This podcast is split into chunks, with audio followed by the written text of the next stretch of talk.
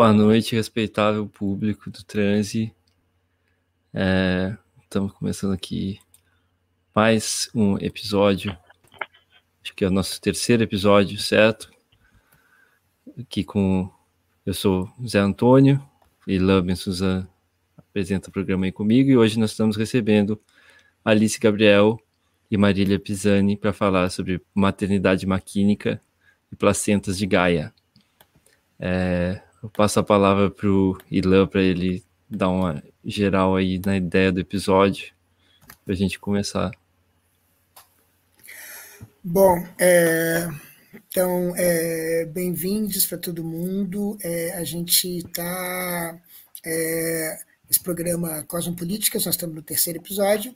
É, Estamos programando alguns episódios bem interessantes aí para esse mês que entra aí de junho. Vamos ter judaísmo decolonial, vamos ter cosmopolíticas islâmicas e depois, logo em seguida, vamos ter uma grande discussão do acerca do morcego que eu já anunciei é, nos últimos nos últimos nos últimos episódios. Hoje nós temos é, Alice Gabriel e Marília Pisani é, e a nossa ideia é falar um pouco sobre maternidade maquínica e é, as placentas de Gaia.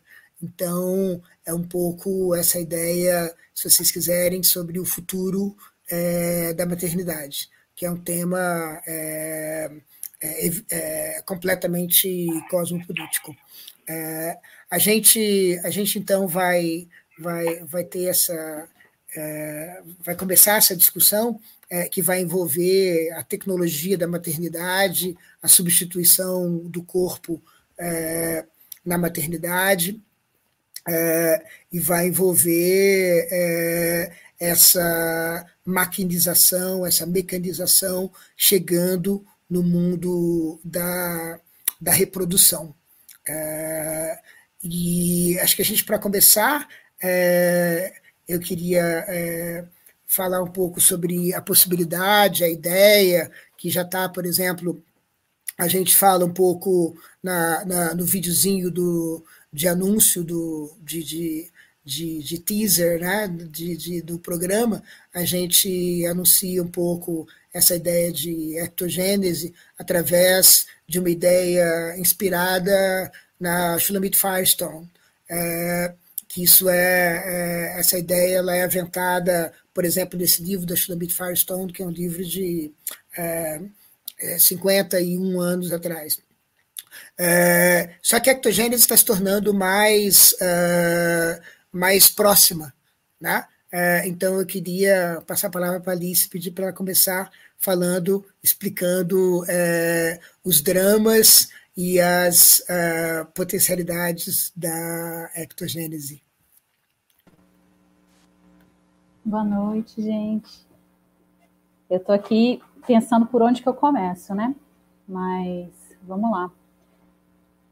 Esse é um, um dos temas que eu tenho me debruçado recentemente, né? A ideia de ectogênese e, e como e como a ideia de ectogênese, na verdade, ela meio que coloniza ah, as discussões na década de 70 no feminismo americano.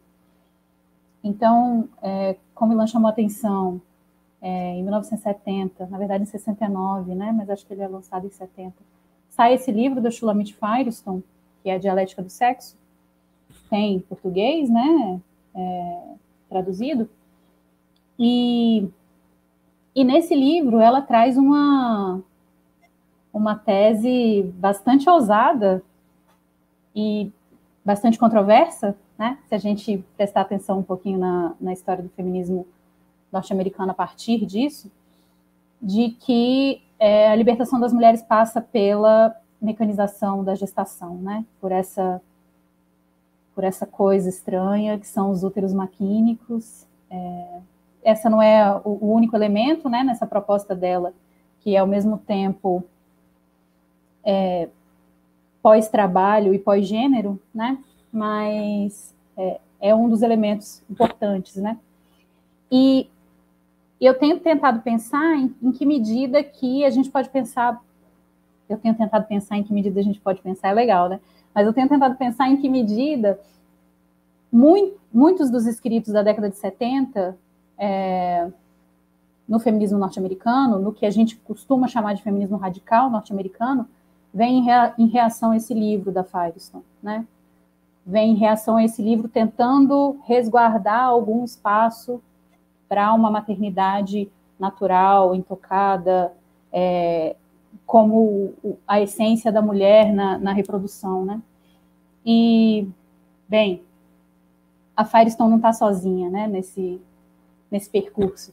Não sei se vocês conhecem, mas tem uma escritora de ficção científica, que é a Marge Pierce, é, que escreveu um livro, Woman on the Edge of Time. E nesse livro, ela pega essa ideia da Firestone, da ectogênese, né, da mecanização da gestação, e expande, imaginando um futuro pós-gênero, é, ou pós-diferença sexual, não sei o que, que vocês preferem, é, em, que, em que as pessoas eram gestadas por, por máquinas, né?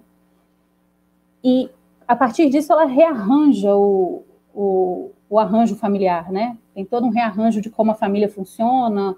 E, na verdade, bem, é, é isso, né? É o fim da família nuclear.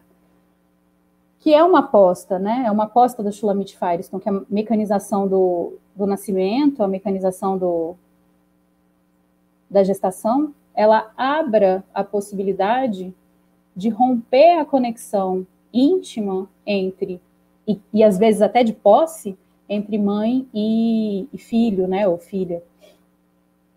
E com isso, a, aposta na transformação da, da família, né?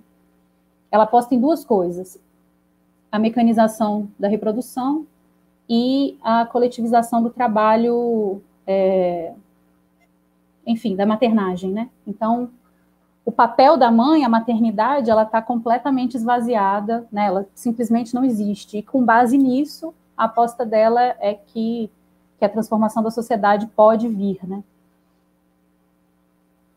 Enfim, independente da gente achar se é uma aposta é, possível ou não, é, aqui tem uma, uma ideia de, de desarticulação do natural ou de entender que não há nada de previamente dado é, no jeito que a, que a, gente arranja a reprodução, né? no arranjo que a gente faz para a reprodução. E que ela pode ser é, tecnomediada, por um lado, mas também, uma vez é, que essa tecnomediação pode acontecer, é, ela pode ser socializada, ela pode ser espalhada, né? Então, tem uma aposta. É...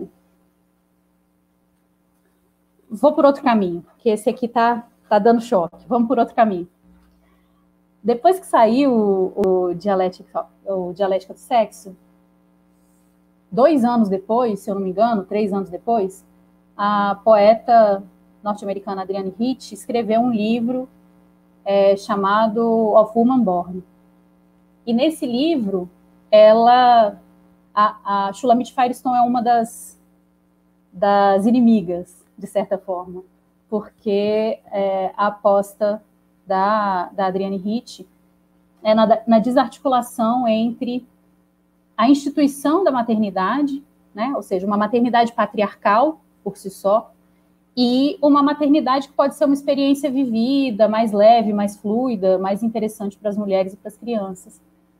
É, e nesse texto, ela articula um elemento que é muito interessante e que depois vai ser utilizado pelas feministas radicais, que é a ideia de continuidade versus descontinuidade na experimentação de mulheres e homens na reprodução. As mulheres teriam uma, uma experiência mais contínua e os homens teriam uma experiência descontínua. Isso depois vai ser lido por uma mina bem interessante chamada é, Gena Correa, bem interessante, bem problemática, como um caminho para a obsolescência das, das mães, das mulheres, portanto, né? E então como uma aposta patriarcal. Então o que, que eu estou tentando dizer? Shulamit Firestone ela teve um, uma aposta na, eu estou falando aposta o tempo inteiro, que saco Shulamit Firestone. Estão vendo que tá difícil aqui o cacoete. A Firestone é, articula essa, essa noção da mecanização do trabalho, de parte do trabalho reprodutivo, como um caminho de, é, enfim, superação da opressão das mulheres. E é isso que várias outras autoras vão tentar chamar atenção, que é um projeto patriarcal. Então, você tem, na verdade, dois diagnósticos muito, muito, muito distintos. E aí, para cortar a, a bobagem e ir para uma coisa que parece que, que importa, o que dá a impressão é que tem duas visões de futuro, ou do jeito que me interessam, dois tipos de, de ficção científica que orientam essas duas posições dentro do que poderia ser chamado de feminismo radical na década de 70 nos Estados Unidos. E que isso, na verdade, informa, enfim, as políticas feministas para depois desse momento, né? E, e eles se articulam justamente na ideia de se a noção de mãe-máquina ela é assustadora ou ela é interessante, né? Daí, tem uma passagem aqui que eu queria. Tá difícil, gente, achar os trem aqui. Tá bem complicado. Cadê o negócio? Ah, tá aqui. Não é uma passagem porcaria nenhuma. É um elemento que eu coloquei aqui. É, a gente podia pensar que enquanto a Firestone está apostando nessa utopia, né, nessa transformação, nessa ideia é, de superação do. Gente, eu estou rodando, né? Vocês não querem perguntar alguma coisa, não, para ver se eu consigo articular alguma coisa? Eu estou rodando assim, né? Não tá não, tá ótimo. Mas vamos lá, vamos lá. Vamos voltar para a visualização sei. geral aqui para não ficar pressão. É muita pressão ah. falar na tela grande. Bora lá, vou respirar. Vou contar então um pouquinho do, do, do texto da, da Marge Pierce. De repente, daí eu consigo pensar com as máquinas pensar sobre as máquinas com as máquinas não está sendo muito fácil. É, esse livro ele se articula é, através dessa, dessa ideia da construção de uma utopia, então tem toda a estrutura de um texto utópico, né? É, e aí a gente vai acompanhar essa mina que é a Connie Ramos, que viaja para 2.300 e alguma coisa. E em 2.300 e alguma coisa, é, ela encontra essa sociedade que está uma sociedade sem gênero, né? E é bastante curioso porque ela não, a princípio, ela não entende, né? Ela não entende a, a dinâmica da sociedade, ela não consegue ler as pessoas, né? Ela não consegue entender se aquelas pessoas com quem ela está se relacionando, elas são homens, elas são mulheres, né? O, o, a androginia é bastante profunda, né? E, e aí, ao, ao longo do texto, a gente vai entendendo que essa superação da distinção entre homens e mulheres, ela está intimamente ligada à forma que aquela comunidade arranja a reprodução, né? E Fuma um trago. Fuma um trago não vai rolar. O pessoal está incentivando bastante aqui no, nos não, comentários. Vai, tá dizendo que está ótimo. Ó, tá ótimo. Não, vai rolar, vai rolar. É só nervoso. A gente vai percebendo que essa transformação na sociedade ela tem a ver com, com esse novo arranjo reprodutivo, né? E o arranjo reprodutivo é assim: num dos prédios da, da cidade, é uma cidade pequena, né? Uh, uma comunidade simples, na verdade. Em um dos prédios, a gente tem a presença desse dessa coisa que eles chamam de bruder, que é, bem, a chocadeira, né? E lá eles e elas, né? Elos, na verdade, misturam é, geneticamente o, a prole e tem lá um útero mecânico e, ou seja, ninguém gesta ninguém. Não existe esse laço que é íntimo, mas que a Firestone, por exemplo, chama atenção, que é o início de uma estrutura de propriedade, né? Porque você tem a propriedade sobre aquele corpo que você gestou. É, lá no Bruder, então, tem esse útero maquínico, e quando o, o, o bebê chega a termo, ele vai ser adotado, né? Por três indivíduos adultos, três comães, que podem ser biologicamente machos ou fêmeas, né? Não importa. É, se, se, são pessoas que não têm as glândulas mamárias desenvolvidas, bem, eles podem tomar remédios e, e, e, estimular essa lactação, né? Então, são três adultos que vão cuidar dessa criança até ela ter mais ou menos uma idade X, se eu não me engano, é 13 anos, e daí ela pode é, se, se separar da família. Então, tem, a sociedade é toda desenhada para que a família não seja a família nuclear, para desarticular essa ideia de família nuclear, né? Para desarticular essa. E, e, se a gente pensar, bem, estou pensando aqui, o, o, o, que, o que leva a gente a, a refletir sobre isso também é aquela pergunta que o Mark Fisher articula, né? De se, se é mais fácil pensar o fim do mundo do que o fim do capitalismo. Se a gente pensar que na base do sistema capitalista está uma família nuclear que, bem, se fundamenta no trabalho é, doméstico não remunerado das mulheres, então a gente já tem um mapa mais interessante, mais complexo aí para pensar essa questão, né? Então, a aposta da Marge Pierce, que provavelmente né, pegou a, a semente desse, dessa história lá na Firestone e ampliou, né, fez esse, essa experiência de pensamento que a Firestone já tinha iniciado, se tornar um livro, né, se tornar um livro razoável no, no seu tamanho, é, é essa aposta, né, da, construção de uma outra forma de organização da vida, de uma outra forma de organização econômica, através da,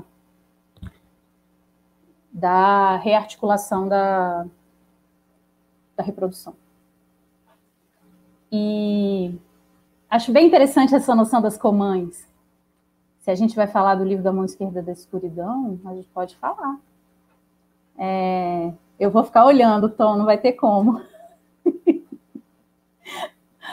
vou ficar olhando e comentando igual uma trouxa. É, mas. E tentando voltar para o foco, né? Porque a mão esquerda da escuridão, ela também tem. É, respondendo essa questão, né? Ela também tem uma estrutura interessante na desarticulação de gênero, né? E ela é anterior ao, ao Woman on the Edge of Time. Na verdade, ela é, de fato, um dos primeiros livros dessa construção da ficção científica feminista, né, na década de 70, né, lá de 68, se eu não me engano.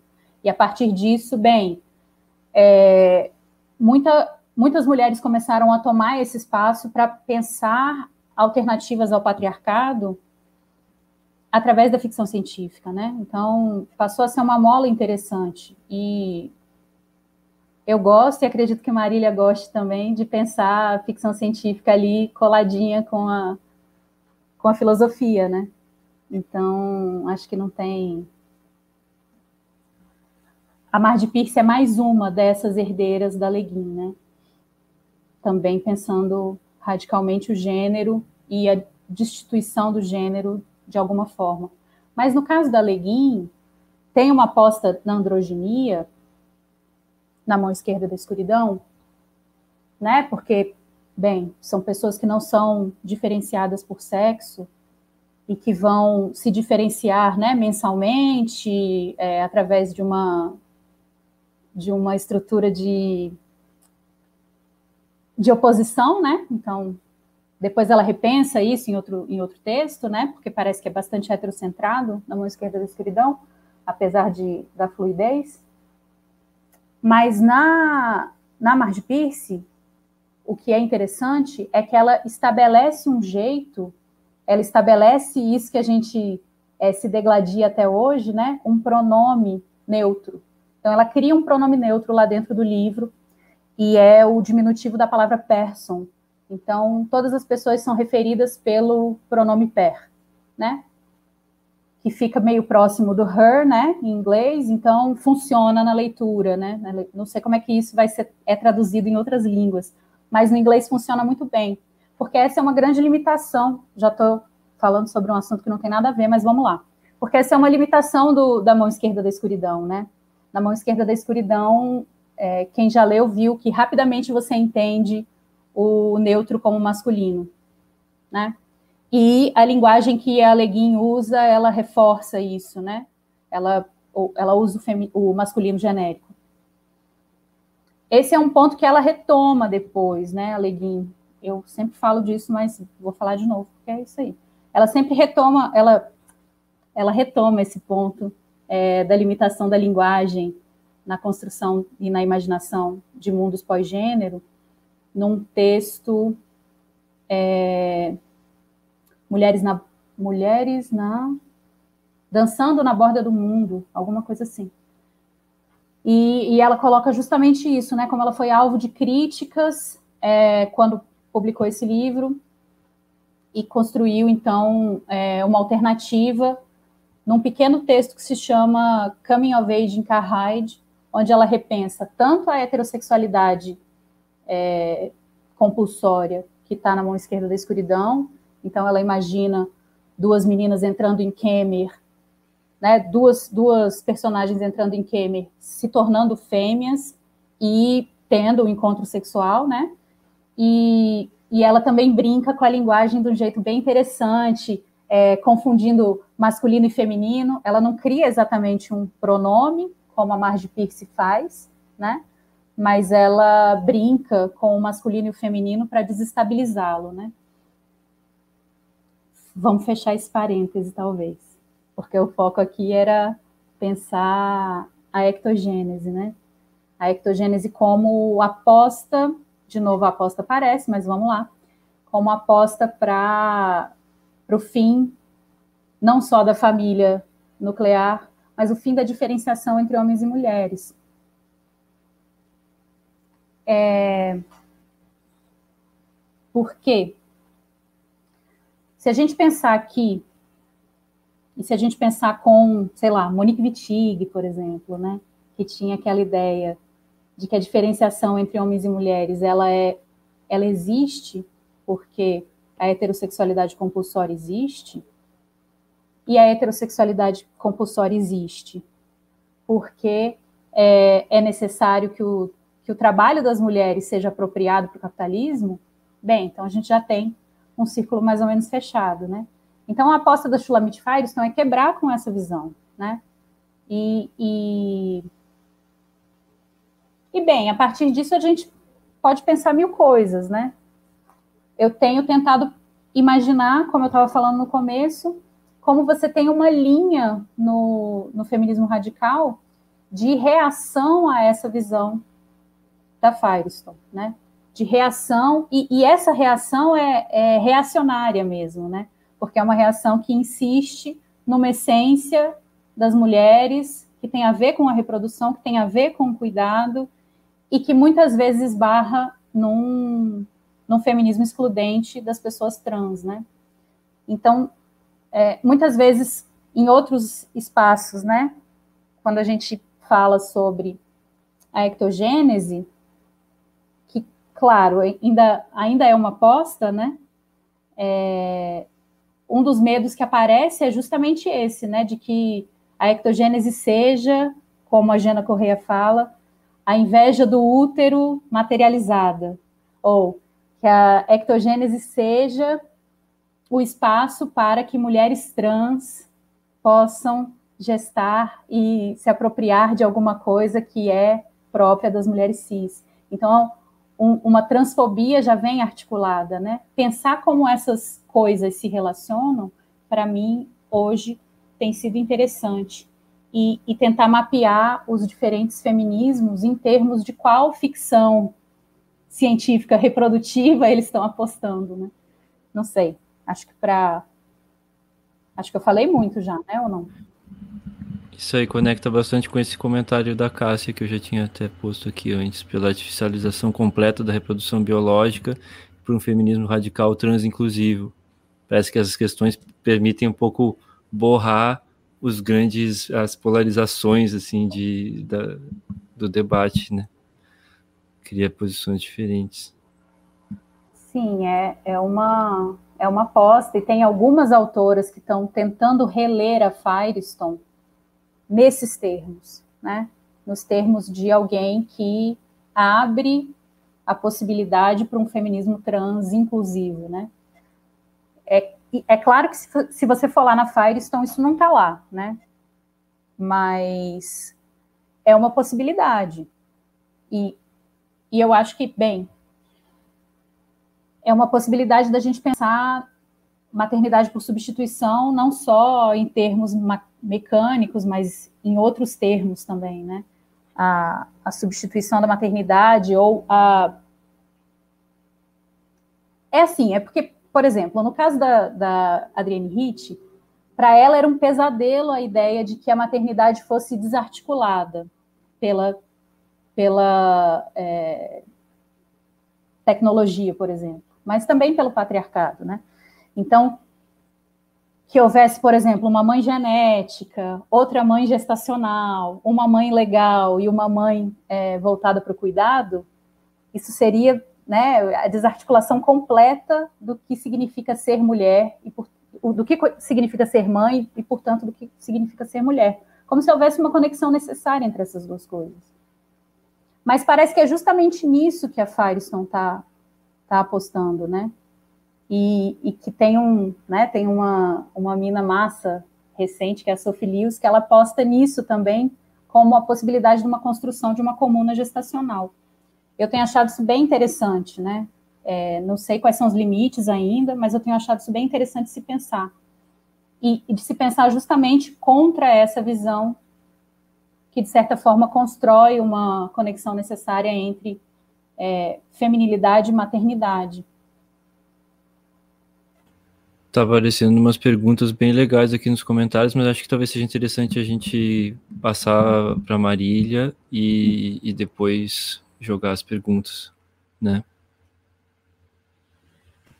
É porque a maternidade pode se transformar simplesmente num dispositivo, né? Assim que pode ser completamente é, executada por um botão, pelo controle de um botão.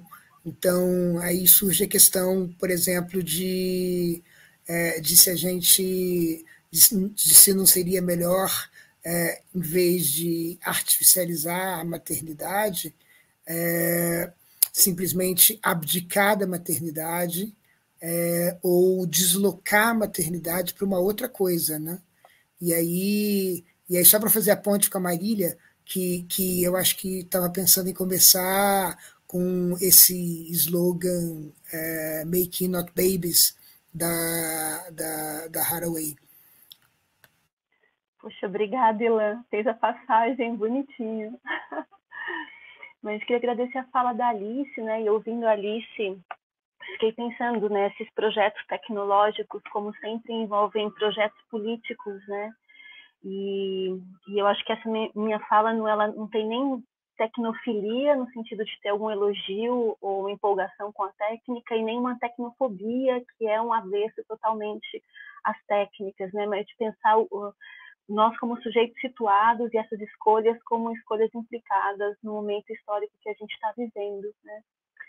E aí que eu acho que minha fala, Ilan já enfim, resolveu, eu, eu adiantei um, um trecho, mas eu vou começar por isso, né?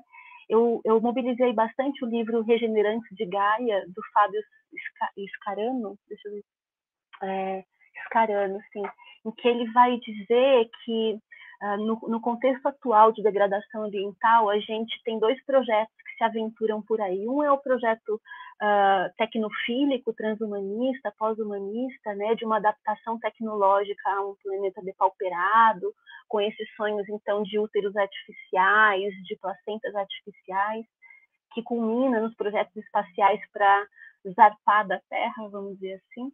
E uma outra alternativa que seria uma tentativa de regenerar e cicatrizar as feridas de Gaia, né?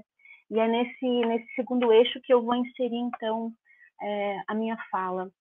E eu vou começar pensando também como, como a Alice, a gente está no. É curioso, né, essa virada, mas a gente está no contexto do feminismo americano, né, para pensar essas questões.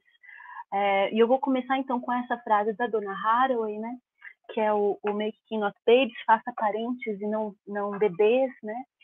Uh, e eu vou utilizar para isso, uh, eu, vou, eu, vou, eu vou meio que decupar, com uma tradução livre, duas notas de rodapé do livro Staying with the Trouble, que é Permanecendo com o Problema, que é a nota 18 e a nota, acho que é a nota 4, vamos dizer assim, em que ela vai colocar um problema que quando o Ilan me chamou para essa fala, eu falei, não tenho como falar desse tema. Aí eu lembrei dessas notas e falei, bom, vamos lá ver o que, que a gente faz com isso.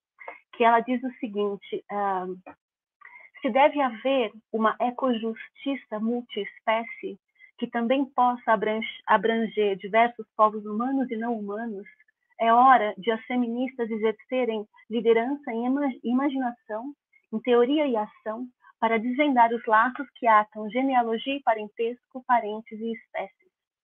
E ela continua: romper a necessidade do vínculo entre parentes e reprodução é uma tarefa crucial para as feministas agora. Já passou a hora de fazer barulho, né?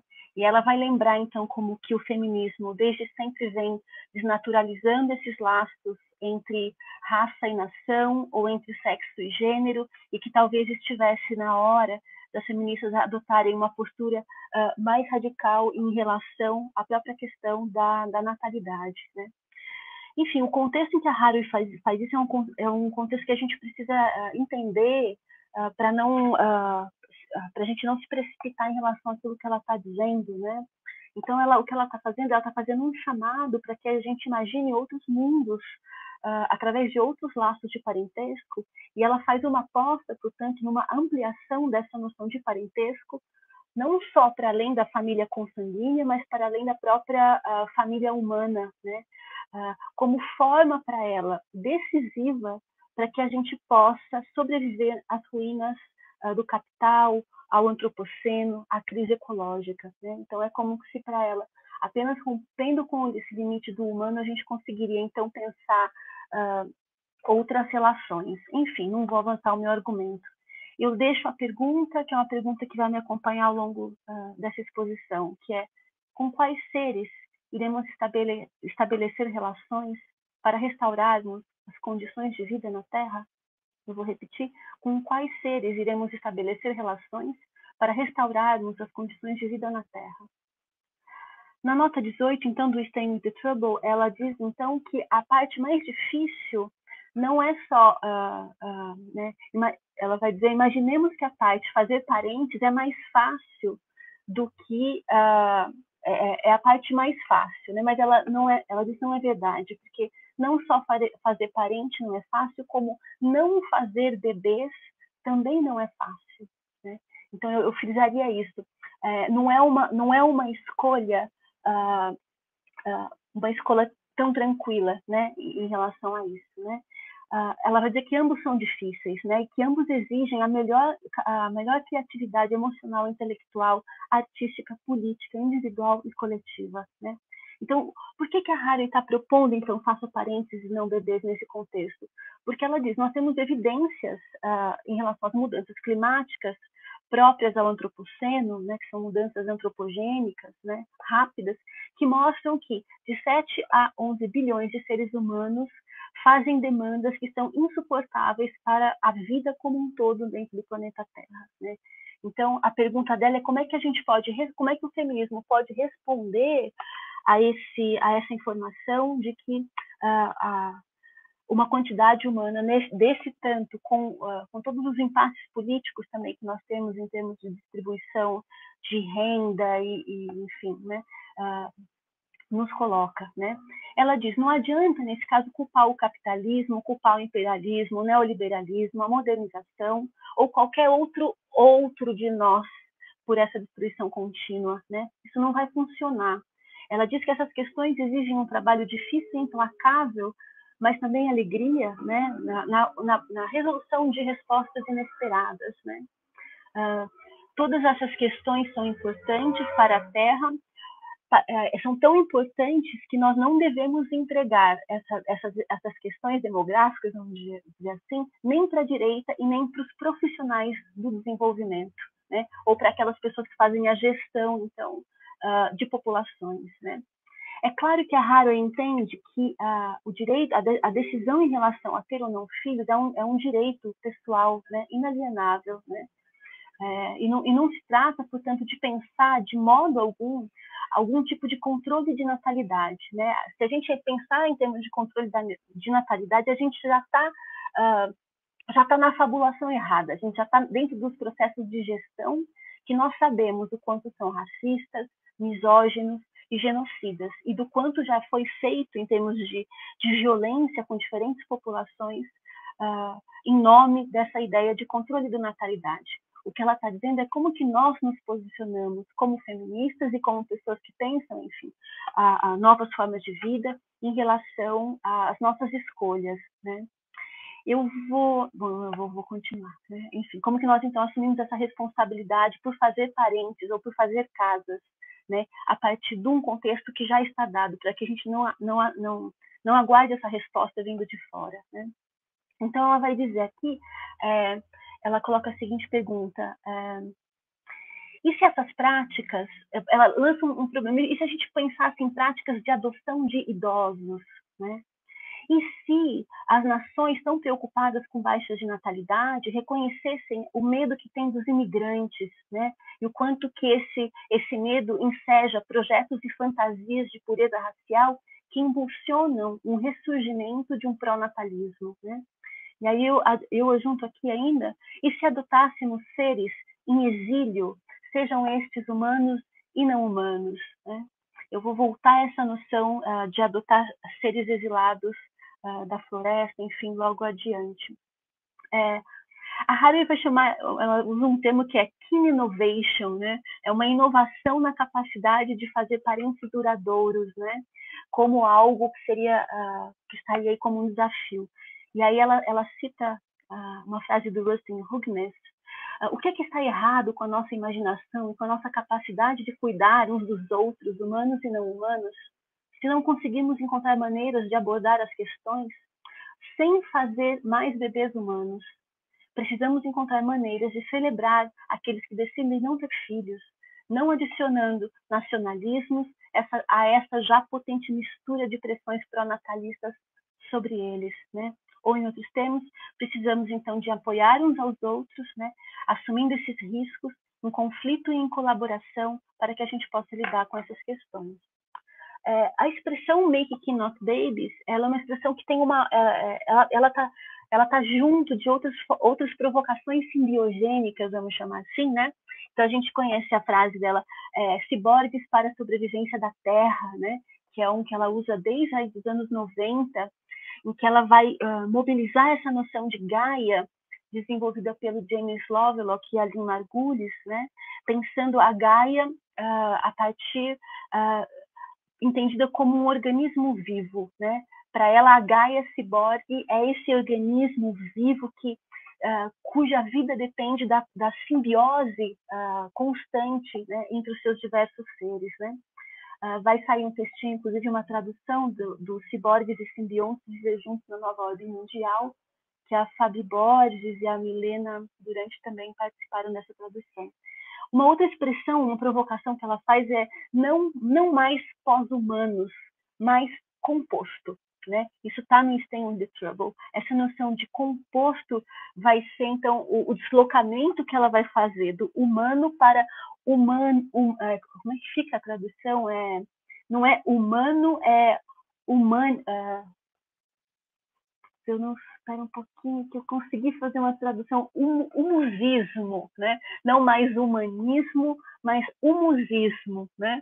Humusismo entendido como essa capacidade então de regeneração que ela vai apostar nessa noção de composto e nós vamos voltar a isso lá para frente. E por último, então o que nos interessa aqui que é esse Make King Not Babies, né? Qual é o, o, qual é o parente que ela ela vai erigir a partir dessa escrita ficcional Missing the Trouble? Ela junto com outras outras uh, outros escritores, como a Vinciane Despey, o Fabrício Terranova, elas vão criar as Camilles, né? As filhas, as Camilles são as filhas do composto. É o último capítulo desse livro, Stay the Trouble, né? Uh, que vai, então, as Camilles são filhas já dessa uh, dessas possibilidades de combinações de coabitação multi, coabitações multiespécies, né? Então, uh, fazer composto para Haren é uma alternativa ao projeto pós-humano, onde ela vai propor, então, pensarmos para além das categorias de transhumano ou das categorias modernas ou pós-modernas, uma noção amoderna, que é o humanimal. Né? Então, a Haraway ela recusa a noção de pós-modernismo, propondo uma noção de amodernidade, né? que está lá no Promessa dos Monstros.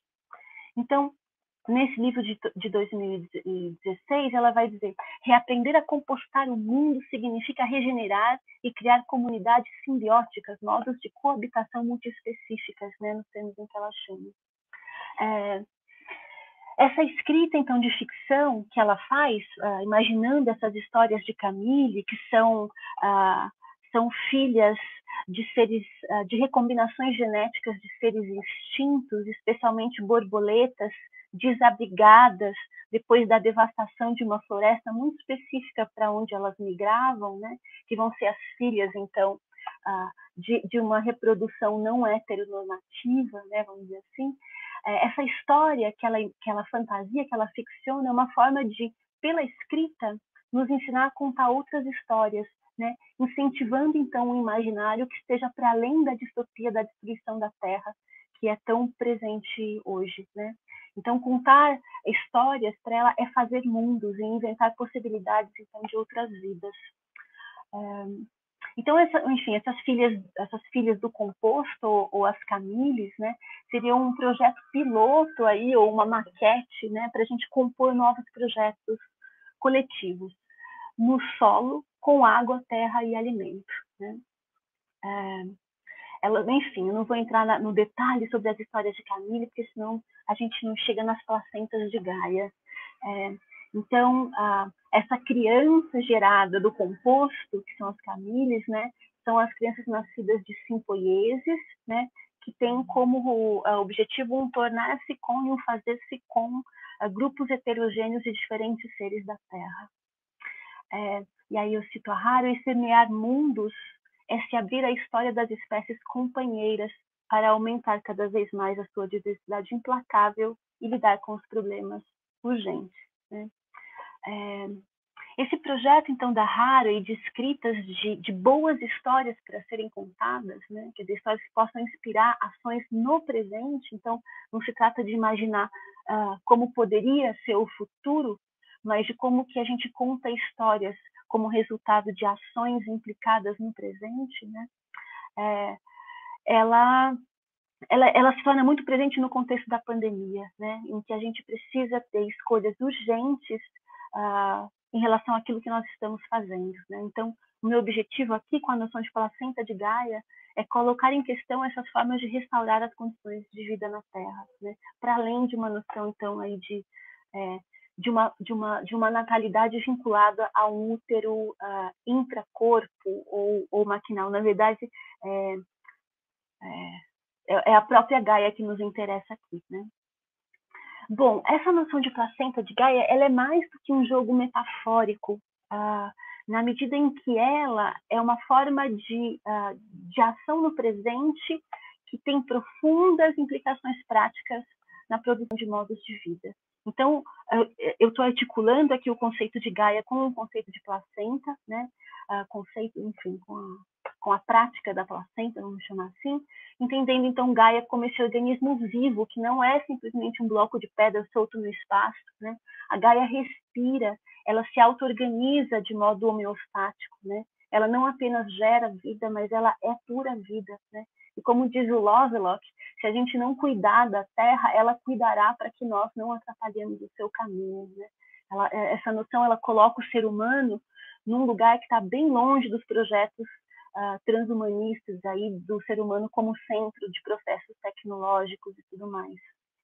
É, eu não vou entrar muito nessa definição, mas eu vou então para a placenta. Bom, a noção de placenta que eu estou utilizando aqui não vem de um útero biológico, mas ela é mobilizada através uh, da agricultura sintrópica. Né?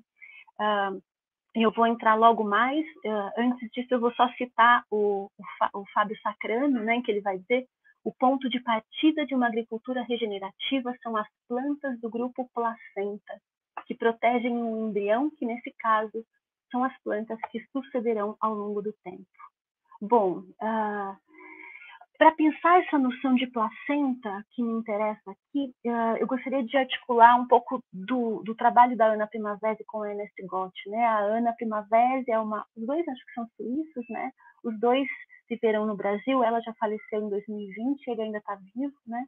Ah, ela sistematizou através de, de, experimentos e observação um tipo de conhecimento sobre o saber agrícola que descoloniza a prática agrícola em relação à nossa herança europeia. Né? Então, o que, o que a Ana ela, ela, ela faz profundamente uma decolonização do saber, não em termos, em termos conceituais e teóricos, mas a partir de uma prática agrícola. Né? E o que, que a Ana vai propor é que todo modelo de agricultura baseado em arar o solo, em lavrar, inserir adubos químicos e, enfim, diferentes insumos, parte de uma completa ignorância em relação ao que é um solo tropical. Né? O Ernest Gott uh, é um suíço, então, que trabalhou no laboratório de melhoramento genético na Suíça, ele larga essa experiência na Suíça, vai para o Haiti, onde ele faz um, um, um experimento com agricultura, e vem então para o Brasil, assume uma terra arrasada no sul da Bahia e produz o que hoje é um dos a Fazenda Olhos d'Água, né? Um, um, dos, uma das, eu vou chamar uma, uma placenta de Gaia é, impressionante. Bom, o que, que tem, o que, que, o que esse conhecimento faz que nos interessa? Primeiro, é, é, é, desnaturalizar essa noção de que a terra tropical é uma terra pobre, né? E de que ela precisa ser arada, lavrada ou queimada. É, e, e, também essa noção de que a gente precisa inserir adubos, a noção de adubo, ela, ela não faz sentido nessa concepção então desnaturalizada de solo vivo, que é o conceito então da Ana que nos interessa. O solo vivo ele é diferente de adubo, porque o adubo, a gente pensa que a gente coloca adubo na terra para nutrir a planta, mas o que precisa ser nutrido efetivamente é o solo, para que o solo se torne vivo. É o solo vivo que é a, base é, dessas placentas de Gaia, né? Uh, e o que, é o solo vivo, né? Eu convido vocês a enfiarem a cabeça na terra e a ver a intensa atividade vital uh, de, de, microvidas né, que existem uh, nesse mundo críptico e escuro, né, que para a gente aparentemente uh, um espaço sem nada. Né? Eu diria que as raízes das plantas elas têm olhos que se a gente imaginar né, que, que, nossos olhos podem chegar a partir da raiz da planta, o que, que a gente vê embaixo da terra, né? Uh, a planta ela, ela, ela tem um crescimento em que ela cresce então para cima e para baixo, né? Então são sentido de gravidade no sentido uh, buscando ar, né? A partir da fotossíntese ela traz então via raios solares, ela a, a, a raiz uh, produz uh, através de, de, trocas de sais, enfim, ela produz, ela, ela, ela é é o solo, é o sol que através das raízes ativa o processo de microvidas, então que faz um solo vivo. Né? Ah, então ah, a vida, a fertilidade de um solo a partir da ana, o que, o que faz o solo vivo é essa essa articulação entre as raízes, fungos e bactérias que estão em constante relação uh, e trocas uh, simbióticas com as raízes, né, sistema radicular, e um, através desses fungos, uh, os grãos de, de, de, solo, de terra, eles formam pequenos grumos, que são os agregados. Um solo fértil, um solo vivo, é um solo cheio de agregado, e não um solo compactado, né? De máquina, de gado, enfim. Por quê? Porque esse solo precisa que entre terra e ar. A raiz a planta para viver, ela não depende do ar que vem das, das folhas, é o ar que vai, que passa pelas raízes que interessa, né? Uh, bom, esse conhecimento, essa noção de solo vivo, então, que desnaturaliza, então, essa, alguns princípios fundamentais de uma agricultura colonizada, né? Ela vai encontrar na noção de, na agricultura sintrópica um desenvolvimento prático uh, numa agricultura que parte de uma noção de sistema de informação. É, a, a sintropia é um conceito uh, pouco, pouco desenvolvido, né, mas ela tem a ver com ampliar níveis de complexidade, né, e, e, e ampliar capacidades de vida. Então, se a, a entropia ela desestabiliza e desorganiza, a sintropia ela complexifica reorganizando, né. Então, a máxima aí do Ernest Gott com a noção de sintropia é pergunte sempre, será que o meu sistema, a minha prática, aumenta as possibilidades de vida, né? Uh, uma outra noção fundamental da sintropia é que a vida entre as plantas, a vida biológica dos mamíferos, de mamíferos a seres simples, ela opera por cooperação e não por competição. Então, essa é uma ideia bastante importante. Bom, o que, o que, que, o que, que tem de, de, de, de, novidade na agricultura sintrópica como uma, como uma possibilidade de produção de placentas de Gaia? Então, é nessa articulação entre a primavera e o gote que a noção de placenta de Gaia, então, vai se constituir. É... A agricultura sintrópica, uh, ela vai partir, então, uh, de um modo de lidar uh, com o, o, um, um, solo degradado. Então, enfim, imagine um solo degradado. Esse solo ele vai produzir algumas pequenas, um, alguns primeiros uh, primeiras ervas ou o que se chamam de, de, ervas daninhas ou pragas. Então a gente vai ter a braquiária, né, alguns tipos de capim. Então uh, uh, a questão é como é que eu pego uma terra degradada e faço floresta. É disso que se trata para o GOT. Como que a gente faz para plantar floresta rapidamente, em larga escala, o mais rápido possível, porque a, a vida na Terra, uh, enfim, a gente não dá para esperar uh, o, o, tempo uh, da natureza no contexto de uma degradação ambiental como a gente está. Então, o que a gente tem aqui é uma técnica de acelerar o processo de restauração de Gaia por meio dessas placentas. Então, basicamente, como que isso funciona? Trata-se de produzir em cima desse solo degradado devolver uh, para esse solo degradado a possibilidade de criação de vida, aumentando, uh, não, inser, não, inserindo adubos, mas de, uh, criando o que se chama de serrapilheiras, né? que é devolvendo, então, enfim, eu estou lá, no, a terra está degradada, dá os primeiros capins, corta, devolve para a terra e vai formando camadas cada vez mais altas de, de uma proteção, uma maquiagem da pele, vamos chamar assim, né?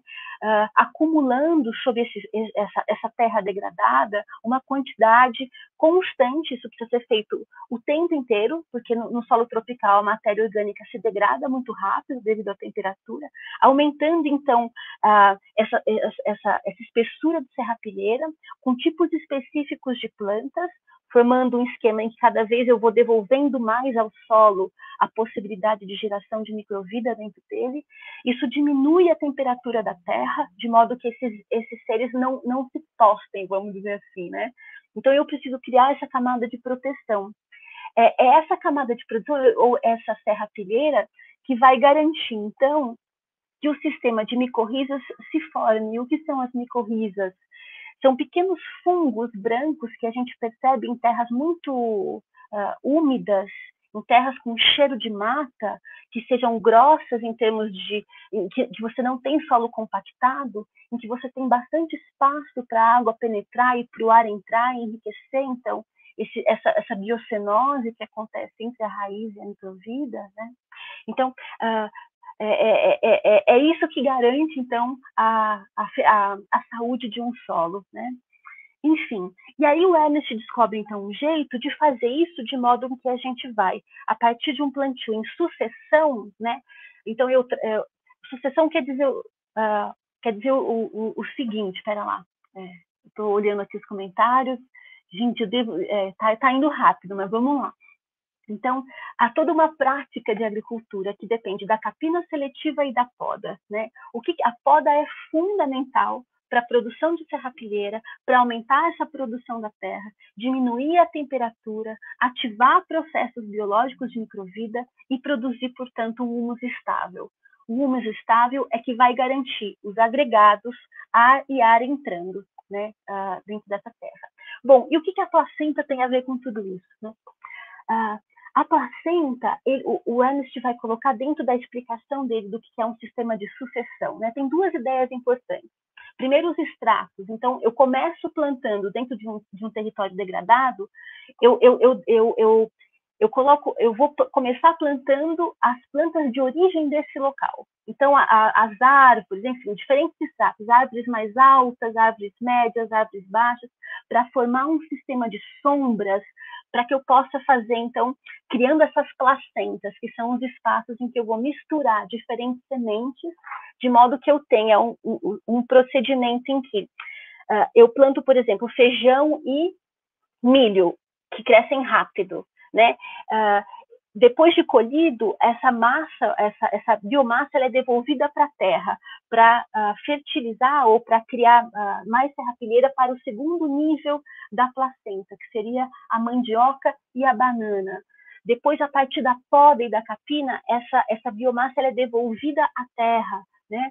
E essa gerando o segundo ciclo de placenta, que vai dar o carvoeiro e a peixe, que também é podado, isso se devolve para a terra.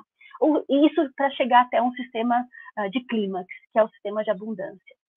Para fazer esse movimento, a gente tem três movimentos: sistema de colonização, solo degradado, sistema de acumulação, um nível mais avançado, onde vai ter já o margaridão, por exemplo, e um terceiro que é o sistema de abundância, em que, enfim, o clímax a gente pode ter com o caso do palmito, por exemplo. O que o Ernest, então, ele sistematiza, quer dizer, o que Ernest e Ana Primavera fazem é sistematizar e nos dar uma técnica efetiva para a produção e para a restauração de Gaia. Né? Uh, portanto, para plantar florestas e mais do que isso, para plantar água. Né? Uma da, um, um dos, dos, dos, temas essenciais aí da, da sintopia é a possibilidade de, de plantar água, né? aumentando então as possibilidades da vida através da, da ampliação cada vez mais constante de biodiversidade. Né? Enfim, a, a noção de composto, né, a, que a Haraway deixa ali para a gente, né, num contexto de solos tropicais ou de países tropicais, é, ela tem muito a ver com algo que para ela também já estava ali, era importante, que é a capacidade de animar a vida de organismos, né? aumentando a microvida e aumentando, sobretudo, a, a complexidade e a biodiversidade. Né? Uh, ou seja, o que eu acho que uh, para além dos projetos de pensar uh, tecnoúteros futuros, para mim se trata agora, nesse momento, de ativar uma esperança radical, uh, plantando florestas em solos degradados. O Ernest, ele o solo que ele pega é solo, uh, é solo uh, dos mais decaídos possíveis, né? Então, para que a gente possa, então, aí sim, fazer então esses parentes. Eu vou fechar então com essa noção de parente, retomando a pergunta: com quais seres iremos estabelecer relações de parentesco para restaurarmos as condições de vida na Terra? Né? Eu convido de novo vocês a olharem com as cabeças enterradas para dentro do mundo crítico. Né? Uh, e eu vou terminar aqui com uma parábola, que é a parábola do tatu. Né? Vou, vou, vou fechar com isso. É, o tatu é um, é um animal, então, um bichinho, é um mamífero, um mamífero pequeno, é, que, ele, uh, que ele incomoda alguns agricultores quando ele chega nas suas hortas, né? Porque ele gosta muito de beterraba, de cenoura, né? E aí, quando chega um animal como esse na terra desse agricultor que estava ali fazendo seu plantio, é, esse, esse animalzinho vai ser visto como uma praga, né, que precisa ser eliminada para não é, para não acabar com essa horta, né? É, o que essa pergunta de fazer parentes nos coloca é como que a gente pode criar florestas para que o tatu não precise ser eliminado ou extinto, mas que a gente possa encontrar junto com o tatu uma forma de ampliar a vida de ambos, né? é, eu queria deixar, então, o impasse que o tatu nos deixa, eu acho que é um pouco esse, né? O, o, o que fazer quando o tatu chega nessa... Uh, como, como que age em relação a isso? E, e, e, mais do que o que a gente faz, eu acho que o tatu nos inspira a um, a um modo de ser tatu, né? Um modo de ser vegetal, vou fechar um pouco com isso, nesse pulo, nesses saltos todos que estão sendo dados, né? Então, mais do que praga, o tatu ele pode ser um aliado para que a gente possa aprender com a natureza. Né?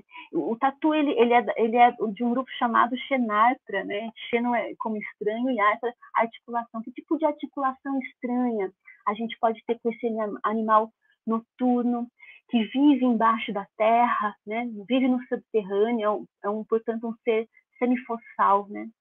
O que o tatu ensina para a gente é que é, uh, o, o, tatu é um ser que, que é, uh, o seu habitat, os seus buracos na terra servem para uh, para além de qualquer noção de competição, mas o tatu é um, é um, animal de cooperação, porque esses buracos na terra servem como abrigo para os tamanduá-mirim, para a cutia, para a irara, para a jaguatirica, né? sobretudo quando a gente está num processo de queimadas, né? Uh, uh, em extinção. Tem uma imagem muito forte da queimada de Goiás de 2020, que é um, um é um tatu fugindo, né? E as pessoas dando água para ele na beira da estrada. O tatu é um animal que cria refúgio e esconderijo embaixo da terra, nesse espaço de umidade, né, uh, e de uma temperatura adequada para que outros animais possam viver junto com eles, né. Ele é um, um animal que está em ameaça de extinção também, porque ele, é, o vínculo dele com a terra é exatamente é, o oposto do que faz o agronegócio, a agropecuária nos moldes como a gente vem vindo no Brasil. Então, eu, eu convido que a gente se torne tatu, né, para que a gente possa criar espaços através de de produções agrícolas, criar espaços para esses animais extintos e que vai desde os insetos que não tem para onde ir nas cidades, as abelhas perdidas, as borboletas que não encontram mais flores, né? Que a gente possa então pensar, seja na cidade, seja no campo, a produção de parentes em ampla escala, para além do parente biológico, né, sanguíneo, ou mesmo para além do parente interespécie, para que a gente possa pensar a sobrevivência da Terra a partir dessa, dessa noção complexa de, de, de abrigo de todos os seres. Né? Então, é, eu vou fechar com uma citaçãozinha para retomar a frase da Haraway, né, que me mobilizou, o problema da Haraway em relação a ter ou não bebês, né? E eu vou fechar com a frase do Scarano, nessa minha fala que é um pouco maluca e acelerada, que é o seguinte: o sujeito do ato de sacrifício oferece algo precioso para si com o intuito de ganhar em troca algo ainda mais vital. E ao realizar o ato, abre mão do controle do mundo. A redenção que decorre restaura o espiritual, o sentido da vida, e ao abrir mão do controle, reintegra o humano à natureza. Amor e sacrifício, em atenção ao próximo, à natureza e ao sagrado, levam à cura do ser humano, passo importante para a cura de Gaia. Portanto, uh, essa é uma frase que fica comigo quando eu penso, quando Haraway nos propõe, uh, faça parentes e não bebês, com uma atitude radical para pensar o, o, que é que está em questão nas possibilidades de, de coabitação na Terra, né? Essa é uma noção de sacrifício que que me apela, que me emociona bastante. Né? E eu fecho com isso é uma fala que eu não sei se deixa muita abertura, mas é o que eu consegui preparar. E eu queria só terminar dizendo que esse projeto, essa fala, é uma primeira tentativa de articulação de ideias soltas, uh, mas que, tão, que é resultado de um, de um trabalho conjunto num projeto de extensão, que é o Princípios Básicos e Práticas da Agricultura, o Despertar da Terra para os Cultivos, o Despertar, uh, ixi, eu não sei errado, Despertar da Terra para os Cultivos da Terra, o Despertar da Sensibilidade para os Cultivos da Terra, coordenado pelo professor Alexander de Freitas, o Alex, que tem aí uma parceria de Heloísa Pisani, Marinê, Bruna, Michele, Maíra, em que a gente tem, então, se dedicado como projeto de extensão a, a estudar esse conhecimento desnaturalizador aí das práticas de agricultura como aquilo que a pandemia nos chamou nesse momento. Né? Para além de pensar, enfim, eu tenho formação filósofa e tal, então nesse momento, o, que, o, o pensamento mais uh, efetivo para mim tem, sendo, tem, sido o pensamento que se revela numa prática, numa prática que possa transformar efetivamente é, a vida na Terra, né? com a máxima radicalidade e urgência que a gente sabe que temos agora. Né? Eu deixo, é, eu deixo essa, esse, esse final desse modo e e, enfim, abro aí para a gente conversar e já me desculpe se eu avancei no tempo mais do que necessário. Não, nossa, foi muito incrível essa fala, assim, acho que todo essa mundo é ficou... Cara, muito massa. Todo mundo ficou muito feliz com essa fala, eu acho, que nos, nos canais. É um convite, essa fala é um convite a uma ação radical urgente no presente, sabe? Uhum. É bem. Muito, muito bonito e, e, e inspirador mesmo. É, tem um monte de pergunta acumulada e não sei, Lan, tu quer comentar alguma coisa? Quer que eu jogue uma pergunta aí? O que, que a gente faz? Ou a, a, não sei se a, se a Alice também quer falar de volta, né? Enquanto isso, eu vou olhando as perguntas.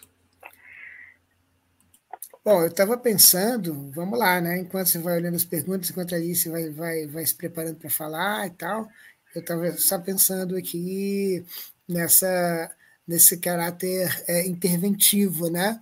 Dessa desse desse processo, né? Então, por exemplo, a, a história das Camilles é uma história de intervenção. Então, assim, se você pensar assim, making not babies, é, e você vai fazer, por exemplo, tatus, ou mais borboletas, ou mais simbiote, ou, ou, ou mais, é, ou mais seres híbridos, é, você, é, é, você pode fazer essa intervenção, essa intervenção ela pode ser também uma, de alguma maneira, algo parecido com a ectogênese, né? porque ela é também justamente uma, uma, uma, um controle de um processo de reprodução, por exemplo, de reprodução não da espécie, mas de reprodução de Gaia, como você está enfatizando, né? É, à medida que você controla um pouco desse processo, você pode artificializar ele, né? Aí você pode começar fazendo uma divisão de trabalho, como, como, como aquela que a, que a, que a Alice estava falando, é, mencionando a, a Rich, né? É, você pode fazer essa divisão de trabalho, a partir dessa divisão de trabalho você pode mecanizar esse trabalho, etc. E aí você pode fazer uma, uma ectogênese de Gaia, né? Você pode colocar, colocar a, a capacidade de artificialização, né? E eu acho que a história das Camille é uma história que vai que aponta nessa direção. É, é, para justamente fazer esse, esse serviço que pode ser um serviço muito, muito, como é que se diz? Que, que de alguma maneira, é, a, vamos dizer, a, o, modo, o modo não artificial, o modo natural de fazer, não pode ou não quer ou não, ou, não te, ou, ou, ou paga um preço muito alto por fazer, né? É, então, não sei, né? Eu acho que aí a gente é onde eu estava pensando para conectar um pouco a, a, placenta de Gaia com, com, com a possibilidade de criar placentas artificiais de Gaia, né? Que eu acho que é o que é, o, que, o que talvez eu estava é, prestando atenção no que você estava dizendo, Marília. Eu fiquei pensando numa outra coisa. É, as placentas de Gaia, elas são uma tecnologia de reprodução, né? Na real, a gente, né, plantar, agricultura, né? Se a gente pensa a reprodução num sentido mais alargado, essas coisas todas caem dentro, né? Tem uma passagem no, no Oncomouse que a Haraway fala, né? Toda tecnologia é tecnologia de reprodução, né? E que a gente tem que pensar a tecnologia de reprodução nesses termos. A gente tem que pensar a reprodução em termos mais alargados, porque reprodução tem a ver com o que, que faz a vida na Terra vivível, né? Então, acho que dá para a gente conectar por aí, né?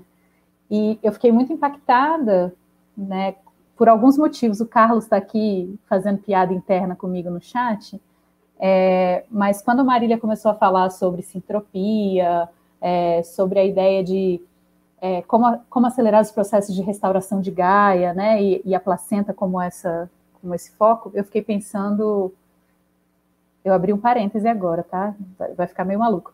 É, eu fiquei pensando no, no, Carlos, né? Porque o Carlos está aqui no, no, chat conversando e ele, e ele pira, ele é técnico em meio ambiente, né?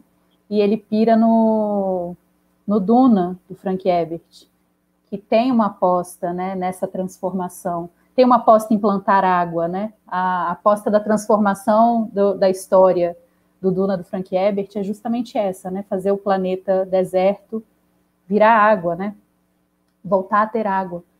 E, e isso está em jogo, né? Eu acho que quando, quando a Haraway está pensando no, no companion, né? Na ideia do, do cumpanes, né? Do repartir o pão, ela está pensando em reprodução. Eu estou tentando, eu não articulei isso em lugar nenhum nessa fala, mas eu estou tentando pensar como a Haraway, na verdade, ela é uma neo-firestoniana, de certa forma, né? Ela aposta na, naquela separação que eu estava tentando articular entre o feminismo radical, representado por Adrienne Hitt, e a Shulamit Firestone, eu acho que a Haraway está na esteira da Firestone, né? Tanto pelo compromisso dela com o transfeminismo, quanto pelo compromisso dela com um ecofeminismo não essencialista, né? Eu acho que isso tudo ela, ela vai beber lá na Firestone. Claro que, que naquele esquema básico do com e contra, né? É, até porque a Firestone tem alguns elementos bastante assustadores né, no texto, não sei se já chegaram a dar uma olhada. É, tem algumas coisas bem, bem complicadas, tanto da, da noção, enfim, de, um, de uma dinâmica racial meio, meio estranha, mas essa aposta numa, numa não separação ou numa, numa ideia que, que que a tecnologia ela não é exatamente suspeita, né? E, e, ela pode ser articulada e não há uma separação muito bem estabelecida entre natural e artificial, né? Porque bem, essa separação é problemática por si só. É, eu acho que ela está no barco com a Firestone, né? Eu estou tentando agora, Marília, investigar nos em diferentes livros como a ideia de reprodução aparece, né? Na, na Haraway porque no Crystal Fabrics é, ela está estudando embriologia. No Oncomouse tem aquele capítulo inteiro sobre o feto, né? Que é um capítulo incrível. Que ela começa a, a, Ai, gente, como é o nome do figura?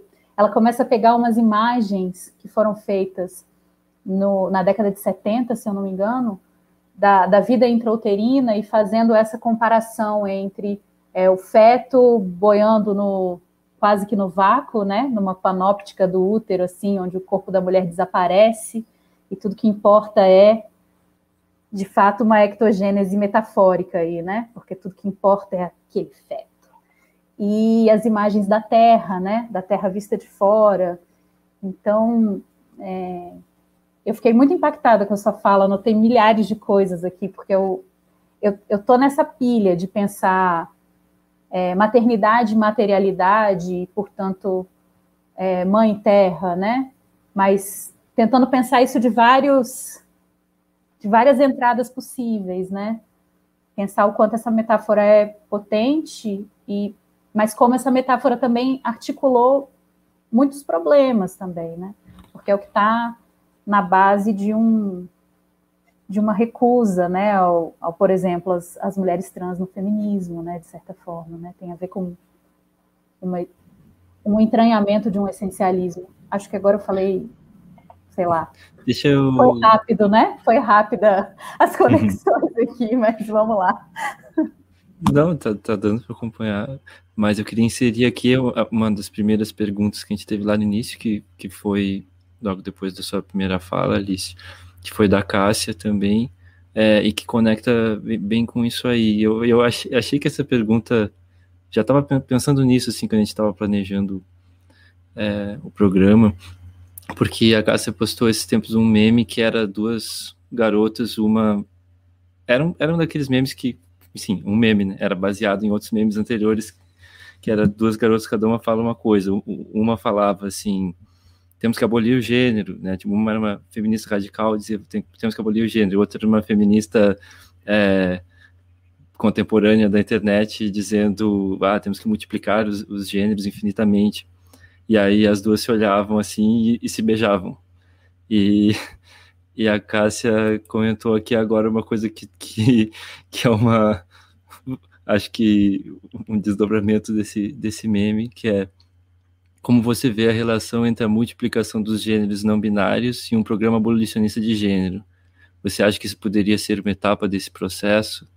E aí e, estende, estende a pergunta para geral, porque acho que já tá, isso já está atravessando aqui de certa forma, né? Parece que a intrusão desses elementos de cosmopolítica e de Gaia, etc., leva essas, essas, esses quadrantes né, da, da, da política e, da, e do feminismo para um outro espaço em que eles começam a possibilitar novas configurações. Assim. Acho que isso é interessante.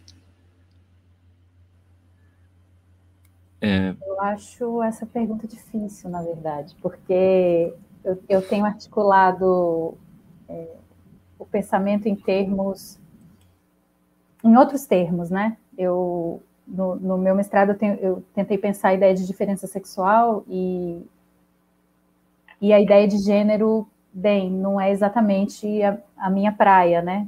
E, e, e a ideia lá no mestrado era pensar a diferença sexual no, no sentido a partir da Lucie Rigaray, que é essa filósofa é, francesa, mas é, tensionando ela no sentido da multiplicidade, né? Ela aposta na diferença sexual binária em um certo momento do, né, do, seu, do seu pensamento, mas a ideia era pensar a diferença sexual pela, pela multiplicidade, né?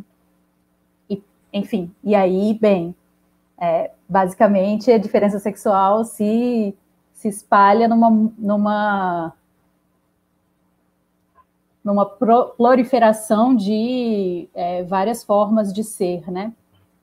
E para além de todo e qualquer binarismo. Então, essa era uma das apostas possíveis. É, e eu acho que, que é o que está na esteira da Firestone, né? A Firestone também não articula a noção de gênero, né? Ela articula a noção de sexo como classe, né? E pensando talvez bem próximo a Marx, né? Então, sexo é uma classe e é uma classe que tem que ser abolida.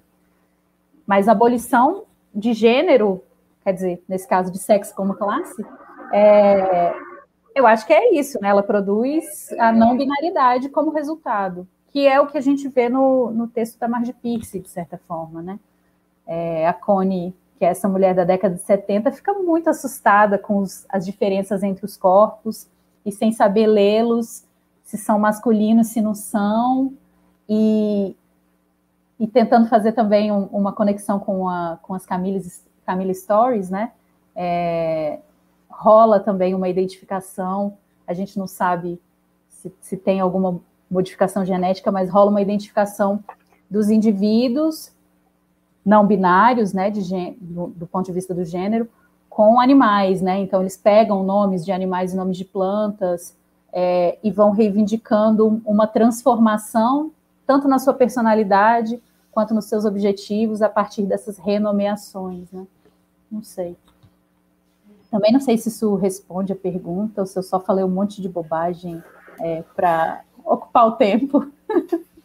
mas porque também a intervenção, né, por exemplo, a ectogênese, permite também que você não faça simplesmente uma restauração, que em certo sentido você, mencionou há pouco a questão da a questão, digamos assim, da, da imagem da mãe natureza como sendo uma imagem que pode ter uma conotação é, trans-exclusionária. Né?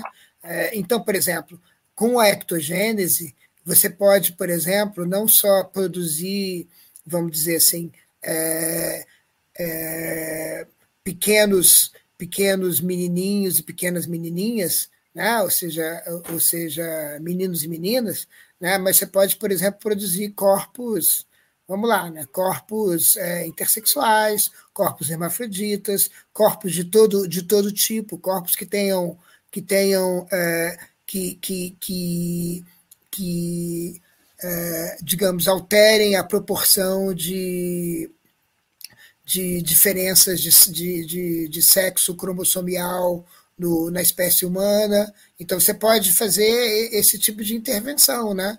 É, então, eu acho que eu acho que uma das coisas que, que é um corolário dessa desse, desse digamos assim desse, desse debate que vai sempre acontecendo como a Alice está falando e que vai tomando outras formas e que toma mesmo a forma da, da, da, da das placentas de Gaia que é esse debate sei lá Firestone Reach, para a gente não. Né, para dar um nome para o debate, é que, é, é, que, em certo sentido, uma vez que você começa na ectogênese, você começa no, também na possibilidade de arquiteturar uma nova uma nova uma nova terra, uma nova humanidade, uma nova uma nova uma reprodução que não é uma reprodução bom, nenhuma reprodução é uma reprodução, mas que não está, que, que simplesmente está é, escolhendo aquilo, a mutação que vai fazer, né? É, então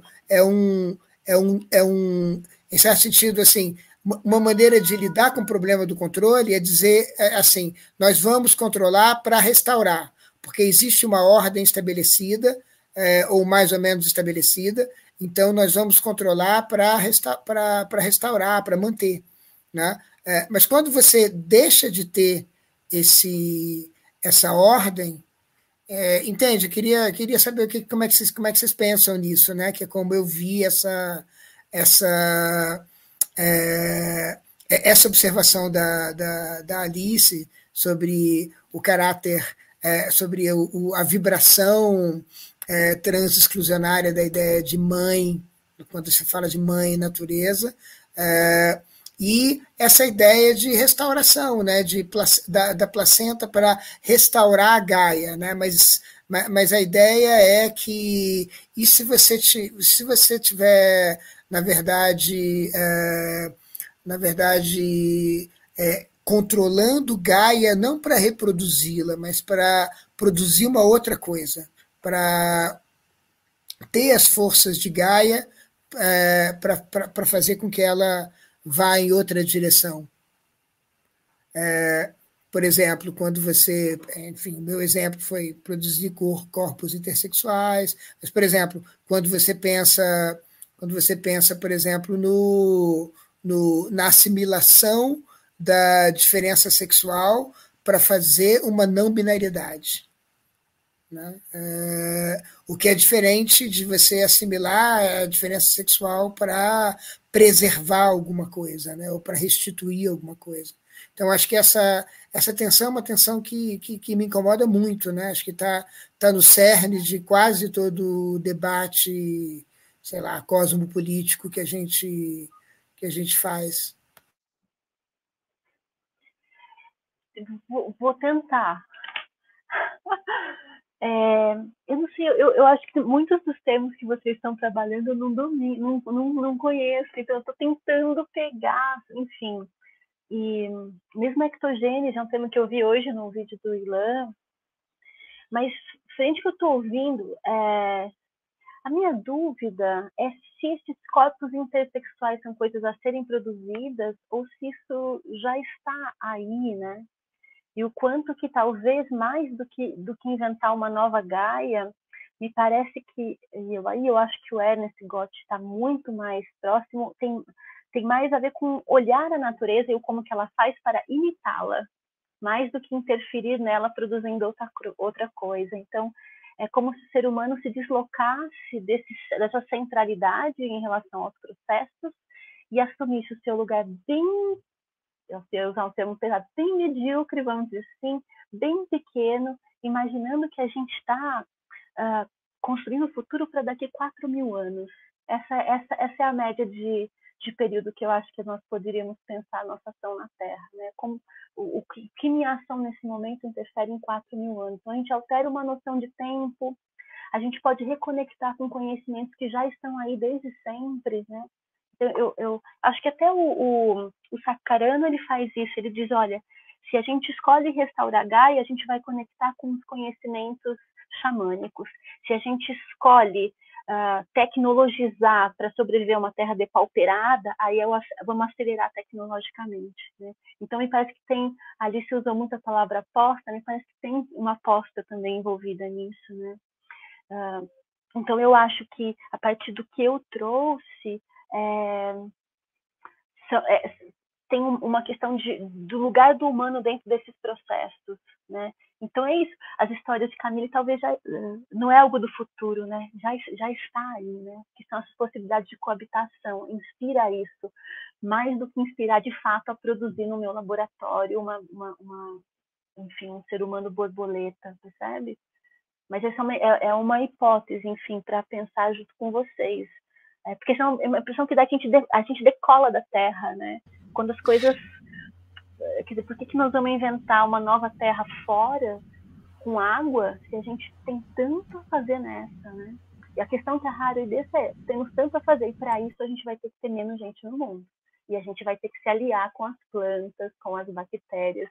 E aí esse mundo crítico que a Ana Primavera traz é a maior ficção científica que você pode imaginar. O que acontece nesse, nessa camada de serrapilheira em termos de processos de vida e de é, é impressionante, é impressionante, é, é, é, de uma beleza cósmica. E tudo isso, claro, ainda relacionado com todo o ciclo dos astros, né, a posição da Lua, ao Sol, e aí você vai ter todo esse conhecimento espiritual, cósmico, né, que vem com uma agricultura biodinâmica, por exemplo, né, um, os astros, eu, enfim fico pensando também se não tem uma dimensão de, de se afastar da, da distinção, de uma distinção estrita, assim, entre é, se adaptar a, a Gaia ou a Terra como algo que está, né, ou uh, puxar para outro lado, porque parece que aí a gente estaria supondo também que existe uma coisa estática que está ali e que vai continuar, a não ser que a gente puxe ela para algum lado, sendo que sempre foi um processo em movimento que nunca teve no mesmo lugar e está se movimentando, né? Então, acho que a gente tentar é, seguir esses ritmos e, e, e, fazer parte desses ritmos e pautar esses ritmos, porque tem uma, né, nesse, nesse projeto todo da, das placentas de Gaia, tem uma, uma, uma você está fazendo alguma coisa, você não está simplesmente assim deixando acontecer, mas acho que as duas coisas meio que se confundem, sabe? Tipo, acho que a dinâmica de tempo e de, de agência aí é, se mistura e meio que não tem um lugar de, de, de estaticidade, né? Não, não, não aparece para mim, pelo menos, algo como um lugar neutro. Vocês querem mais uma pergunta? Tem pergunta, oh. se é possível? Ó, oh, a Marília, a Ana perguntou, Marília, você está sugerindo pensar os nascimentos, deslocando a ênfase do nascer de modos de nascer para nascer em meio de composições ativivas, conectadas, regenerantes, entre outras tantas coisas. É, eu acho que tem um, um novo nascer aí para nós ah, pensando nesse lugar do antropos, né? Eu fico pensando, né? O quanto que esse conhecimento da natureza nos, nos, uh, nos traz para aquilo. Acho que uh, na primeira live do Ilan com o Moisés e o Zé, né? Em que o Ilan comentou em algum momento da, da, alguém comentou da girada do Kant, né? Quer dizer, o cosmopolitismo kantiano deu um giro para outra coisa que não é mais a centralidade desse, desse, desse humano no centro. Então, eu acho que, sim, é, é um, se trata de um, de um novo nascimento nesse, nesse sentido, né? Em composições, mas sobretudo essa noção de composições interespécies, né? É, eu me lembrei, enquanto a Alice falava, eu lembrei muito de um texto da Adrienne Rich, que eu gosto demais, que é Women and Birds, né? Mulheres e Pássaros, né? Então, em que ela vai contar o encontro dela com, com uma ave uma ave que chega até ela e que, e que vem conversar com ela e ela não pensa que essa ave está dando algum sentido. Ela fala, não, não tem nenhuma mensagem animista que essa ave está me dando, mas eu, eu quero ouvir o que ela tem para me dizer nela mesma, né? Ah, no encontro de olho, olho no olho, assim, né? Eu acho uma passagem tão bonita, porque tem um giro epistemológico profundo, uma poética, né? Uma epistemologia da água, uma epistemologia do ar. Acho que todos esses trabalhos que a gente faz, assim, é, com esse tipo de conhecimento que tem uma ancestralidade, enfim, é, exigem da gente um, um, um descentramento muito difícil para a academia, em termos de linguagem do sujeito que coloca. Né? Então, isso eu me sentia mal, tipo, vou explicar isso aqui, que sentido faz, né? Mas, enfim, é... me perdi. É um bom jeito de fechar, né? De parar de falar. para dizer se a palavra circular. Já anotei aqui. Ela é muito incrível, né, a Game Mas eu acho que tem essa coisa, né, da poesia ter uma, uma abertura diferente. Esse livro que eu estava falando, o, Woman of Woman Born, é, é muito impactante, porque ela, ela vai misturar os, os diários que ela escreveu quando estava grávida, com as reflexões sobre a maternidade, com literatura, com entrevista, e aquilo vira um, um emaranhado muito, muito, muito interessante, cheio de teses muito importantes, né? É, ela, enfim, não, não pintei ela nas melhores tintas na fala hoje, mas é, eu acho que é uma, uma pensadora assim é, incrível, tanto na forma quanto na, na, na, potência mesmo do que ela está articulando. Né? Eu, eu não sei, eu, eu, fico, eu deixaria uma questão que mim não é clara sobre essa nossa mesa ainda, né? Que em relação à própria questão da maternidade, né? Então, Ilan trouxe muito essa noção de maternidades em úteros artificiais, ali se complementou isso com a Firestone, né? mas eu tenho a impressão que a gente nunca chega na questão, sabe? Mesmo eu com a placenta de Gaia, que tem questões muito mais materiais, muito mais. E, e também implicada na vida de cada um que tem filhos ou não tem filhos, né, nesse momento, que, que eu acho que é que valeria de fato ampliar para a gente pensar. Quando o Islã me chamou, eu falei, eu não tenho condições de falar isso, não quero falar disso, uma recusa, assim, não, não quero. Aí eu falei, não, calma, dá para dá, dá para avançar, dá para pensar junto algumas coisas, né? Ah, eu falo do lugar de alguém que não teve filhos, né? Então daqui, por isso para mim tem uma noção de uma escolha com sacrifício, escolha entre aspas, né? Para mim que eu vejo é um sacrifício em nome de algo também, né? Eu, eu reconciliei nesse lugar, né? Mas para quem tem, né? Esse conhecimento, por isso que minha, minha, minha ansiedade contra raro é isso não deve culpabilizar quem escolheu, quem, quem teve filhos, né? Não se trata de cair num lugar desse, né? Mas tudo que está implicado na questão da maternidade nesse momento que a gente está pensando, para mim o mais potente que eu poderia trazer é vamos plantar Gaia, é o que eu dou conta de fazer agora, né? Mas esse é um tema muito amplo, muito complexo. Os úteros artificiais também são assustadores. Eu acho a ideia de ectogênese terrível, eu acho assustador. Eu me lembro de um filme de uma chinesa, vocês devem saber que, eu esqueci o nome, é, enfim, mas é isso, são as, as mulheres são é isso, é o projeto transhumanista patriarcal máximo, né? E aí como se posicionar dentro do conhecimento desse, sem deixar essa brecha ou essa borda para uso político com tal grau de violência, né? Mas, Mas tem uma que eu acho que é interessante. Não, vai, vai tu. Não, Falei não, demais. Não, é, o que eu acho interessante na Firestone é que ela está pensando justamente, é, e talvez eu não tenha falado sobre isso, né? Porque ela não está apostando assim, a tecnologia está aí, então a revolução feminista está posta. Ela está pensando, a gente precisa tomar os meios de reprodução, né? Então, da mesma forma que, enfim, Marx está lá articulando, olha, a revolução proletária tem a ver com tomar os meios de produção. Ela está falando, revolução das mulheres tem a ver com tomar os meios de reprodução. E claro, isso o que ela fica mais conhecida pelos úteros maquínicos, né? Então, os úteros maquínicos como meio de, de controle da reprodução radical. a gente pode pensar isso em vários termos, né?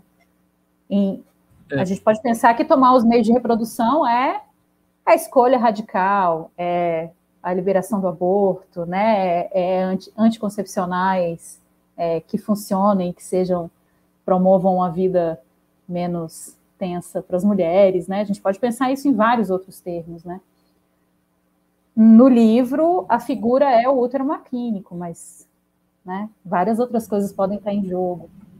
Eu queria encaixar uma pergunta aí que, eu, que também é uma que eu tenho há um tempo, assim, que já, já, já vinha pensando, vindo para o programa, que acho que é uma variante dessa questão que a Marília trouxe agora, que é que, lendo o xenofeminismo, e, e acho que talvez isso é, venha já desse, desse debate da Firestone, é, eu sempre tenho a impressão, e isso também porque o xenofeminismo está próximo né, dessa corrente neo-racionalista do, do aceleracionismo, que tem um aspecto bem modernista, assim, e acaba nos, nos, nossos debates cosmopolíticos aqui sempre polarizando com o pessoal de Gaia, e aí parece que dentro do, do aspecto feminista desse debate, essa polarização também acontece. E eu acho, eu, eu, eu, como, como tendente em vários sentidos ao, ao lado de Gaia, eu acabo olhando para essa, eu não sei se é esse tipo de coisa que a Marília está se referindo em termos de sensação, assim, mas parece como se fosse preservado, de certa forma, nesse ideal de, de liberdade ou de emancipação, é, um ideal que para mim tem a ver com modernidade e com uma ideia de masculino, assim, com uma ideia de de que a liberdade significa você poder fazer mais coisas sem ter que, que tomar conta das condições materiais dessas coisas. Você dá um jeito de delegar essas condições, de você não ter que ter cuidado, de você não ter que ter um, um, um envolvimento material, né? você tem que se, se, livrar do trabalho reprodutivo. Parece, de certo modo, parece que daria para você dizer que, que é um feminismo que, que, que, que, que e aí a abolição de gênero pode aparecer nesses termos, em termos de tipo abolir a mulher, tipo deixar de, de ter que ser mulher e de certo modo todos nós vamos virar homem, no sentido de que vamos virar o sujeito universal moderno que tem liberdade para agir e não precisa se preocupar com o trabalho de cuidado e o trabalho reprodutivo. Queria saber o que vocês pensam sobre isso. Assim. Marília, você quer começar ou não? É, eu acho que essa pergunta é fundamental, né? E se liga um pouco, talvez, com o que a Cássia colocou aqui, né? Por último. É, do ponto de vista da Firestone, é, não é simplesmente se, se, livrar do trabalho reprodutivo, né? É socializar o trabalho reprodutivo. Porque, bem, no arranjo que a gente tem atual, né? nesse arranjo da família nuclear que posa como família natural, né? Porque também a gente tem que pensar em que medida a família nuclear é de fato natural, né? Como, bem, a gente pode ver que tem arranjos culturais mil para famílias, né? É, mas nesse registro, as mulheres são responsabilizadas pelo cuidado, completamente responsabilizadas e responsabilizadas sozinhas pelo, tra pelo, pelo trabalho de reprodução, né? no seu sentido mais amplo. E a aposta dela, claro, na ectogênese, no livro, tem a ver com essa desarticulação da posse, mas a, a Ana também perguntou aqui no chat antes, né, a respeito do, dos arranjos do cuidado. Mas no segundo momento, o projeto dela tem a ver com essa é, divisão do trabalho de cuidado, né? essa separação do trabalho da maternagem para a sociedade como um todo, né? Aquela velha ideia de que precisa de uma aldeia para cuidar de uma criança. E realmente precisa, né? E realmente a família nuclear é, é danosa, enfim, para as mulheres, porque sobre, sobrecarrega elas de trabalho, para aquelas que escolheram ter filhos, claro. Mas é danosa para os filhos também, né? Porque daí você tem essa relação que é uma relação de posse, basicamente, né? Então, eu acho que ela não está apostando. Tudo bem, a gente poderia pensar né, se essa aposta numa androginia, né, num fim da diferença sexual, né, porque ela está falando nesses termos, né, no fim da diferença sexual, é, desarticulado pelo fim do trabalho é, do cuidado único exclusivamente feminino, se isso é uma aposta numa androginia igual aquela lá da mão esquerda da escuridão, né? Que você tem a fusão entre os indivíduos com o nosso ideal do masculino. Mas eu acho que não é nisso que ela está pensando. Né? Ela está pensando Talvez... num arranjo. Vai, fala. Talvez uma tecnologia de, de ectogênese, não sei se daria para chamar assim, mas de transferência desse, desse trabalho que a gente não citou aqui ainda, seria desenvolver uma tecnologia de que fazer os homens poderem ficar grávidos e, e, e fazerem esse trabalho, e amamentar e fazer todo, toda essa.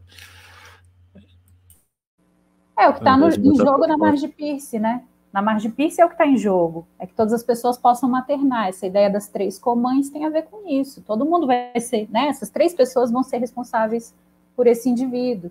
E vão ser responsáveis por esse indivíduo por um curto período de tempo. Depois ele vai ter que escolher outro, outra vida, outro lugar, outras relações, justamente para quebrar o laço dessa conexão, né? E, assim, a aposta das duas é que quebrando essa articulação, você quebra a noção de posse, você quebra a noção de propriedade privada, né? Não sei se funciona, né? Não sei se... Mas ajuda a gente a imaginar outros mundos para além do capitalismo, talvez, né? Os mundos de pós-trabalho, os mundos de pós-gênero, né? um aspecto doido disso na discussão da filosofia é que está muito parecido com uma coisa que está na República de Platão, né? Que é o negócio de misturar os filhos de todo mundo para ninguém saber quem é filho de quem.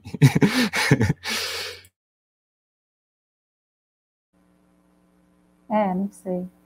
A, a Cássia perguntou a ideia do, de uma categoria reificada de gênero, né? Não sei se, se o que ela estava pensando é porque eu estava falando em diferença sexual ou se porque eu, enfim, porque gênero não aparece nessa discussão, né? Mas a Firestone não usa a noção de gênero, porque eu acho que essa noção acaba aparecendo mesmo na teoria um, um pouco depois, né? Então ela não usa é, esse, essa noção, ela usa a noção de sexo como, como classe, né? Tentando pirar no marxismo, né? Tentando fazer uma abordagem marxista às questões de homens e mulheres, né? Então ela não usa esse termo. Eu também não uso, quer dizer, eu às vezes uso, porque eu. Enfim, mas eu não gosto de usar, eu, eu prefiro a ideia de diferença sexual, mas a ideia é que a diferença sexual é utópica, né? Ela não tem lugar, né? Então não é uma, uma noção reificada. É uma tentativa de queerizar e agarrar que não dá muito certo, não, mas vamos lá. Enfim, falei demais.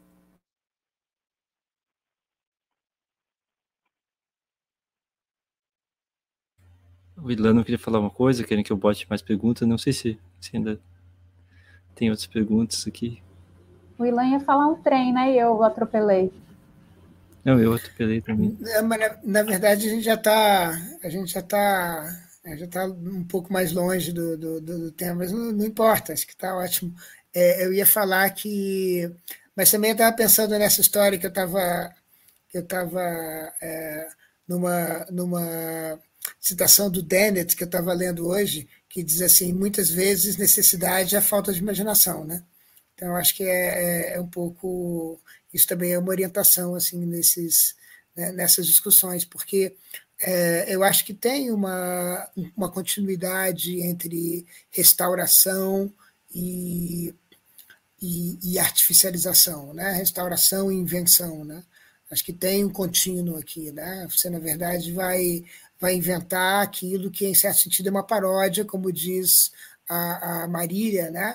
A capacidade da floresta de se imitar a si mesma, né? a capacidade de, de ela mesma se parodiar e ela mesma se artificializar. Né? Então, esse mecanismo ele, ele existe nas coisas que a gente tenta restaurar.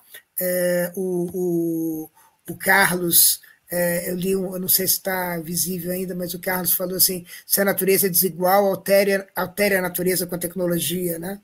É, que é um pouco um, um, um, extremo disso, né? mas talvez a tecnologia da natureza está inventando a natureza o tempo todo e está transformando essa, essa desigualdade ou essa, ou essa insuficiência, né? a natureza está suprindo essa insuficiência dela mesma o tempo todo. Né? A floresta está sempre se suplementando com, com alguma coisa, né?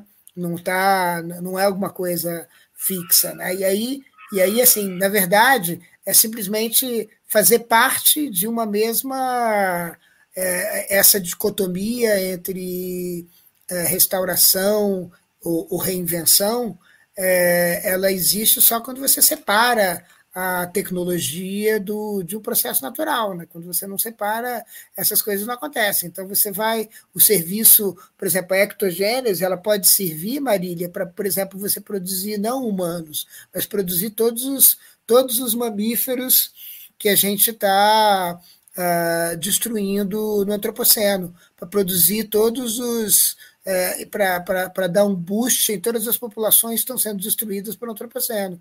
Então, você pode também é, transformar isso nessa direção. Então, portanto, talvez o foco não seja esse que eu estava falando mesmo, né? O foco seja precisamente o que a Marília apontou, ou seja, essa coisa de, de você pensar nessa tecnologia de um jeito que é que é centrado no controle humano, né, ou no controle único, vamos dizer assim, né? pensando, pensando que o controle também nunca é total, né?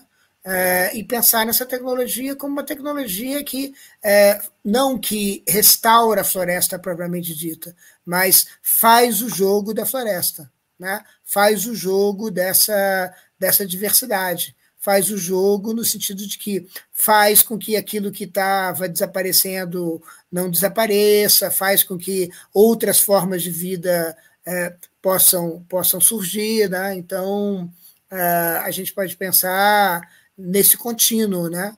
E, aí, e aí a ectogênese é simplesmente, digamos assim, mais um animal na floresta. Né?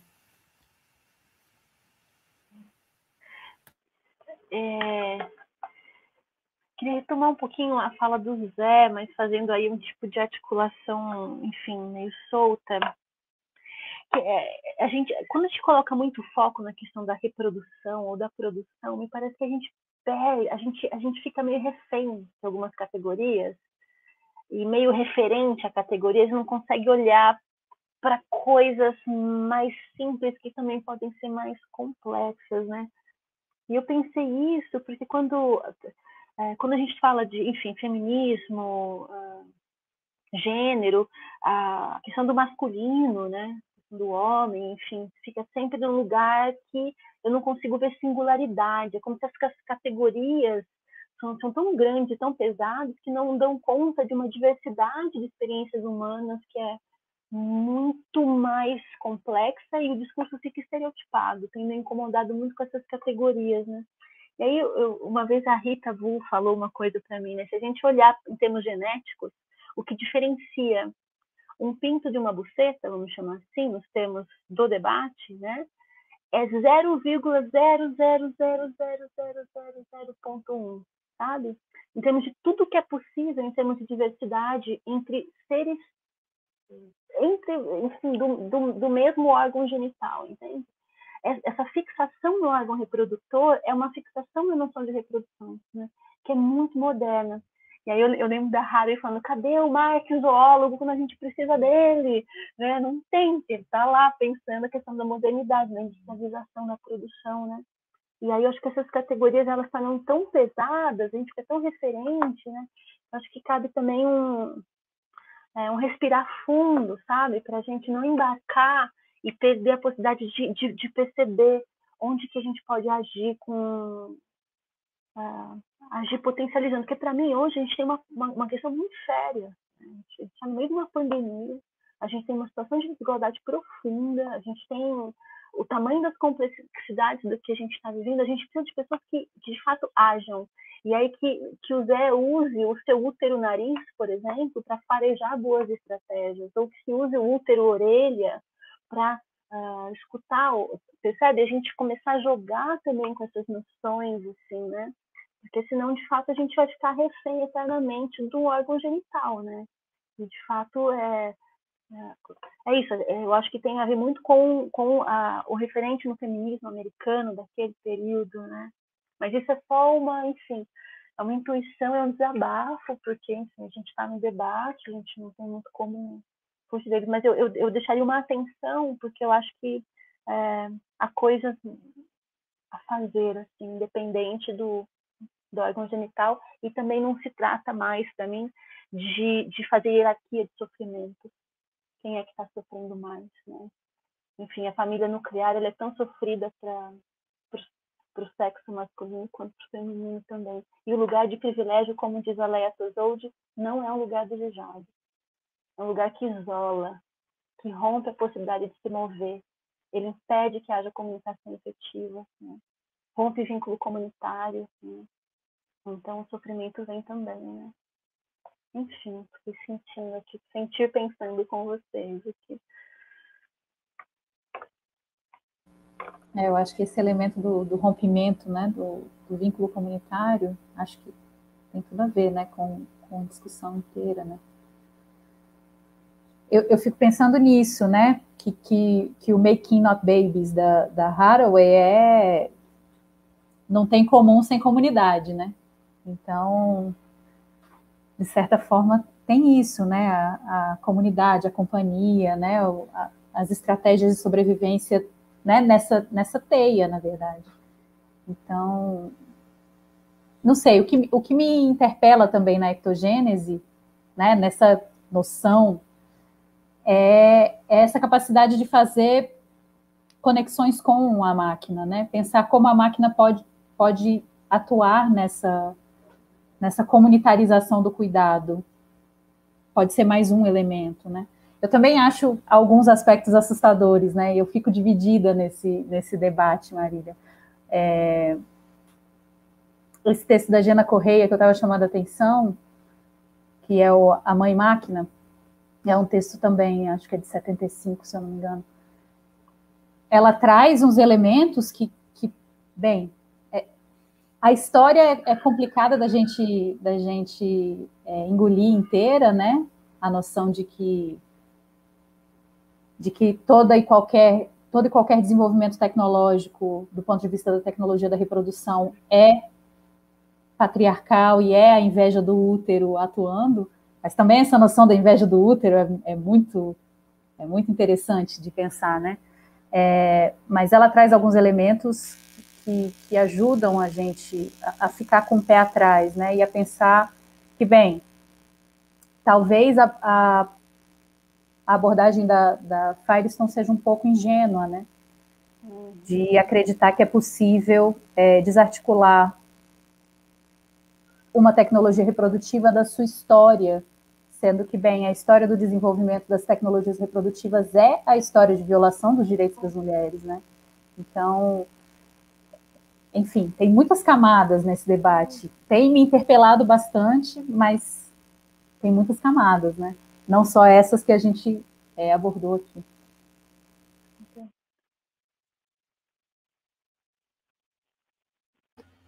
Ela tinha 25 anos, né, quando ela escreveu o livro. Isso já é uma coisa para tipo não ficar também querendo que a pessoa tenha eh, resolvido, né, tratado um tema com essa profundidade amplitude de reler a história mais do que não só cultural, mas tipo a própria natureza, reler tudo e ainda não, não cair em nenhum problema, assim, né? Um pouco exigência demais.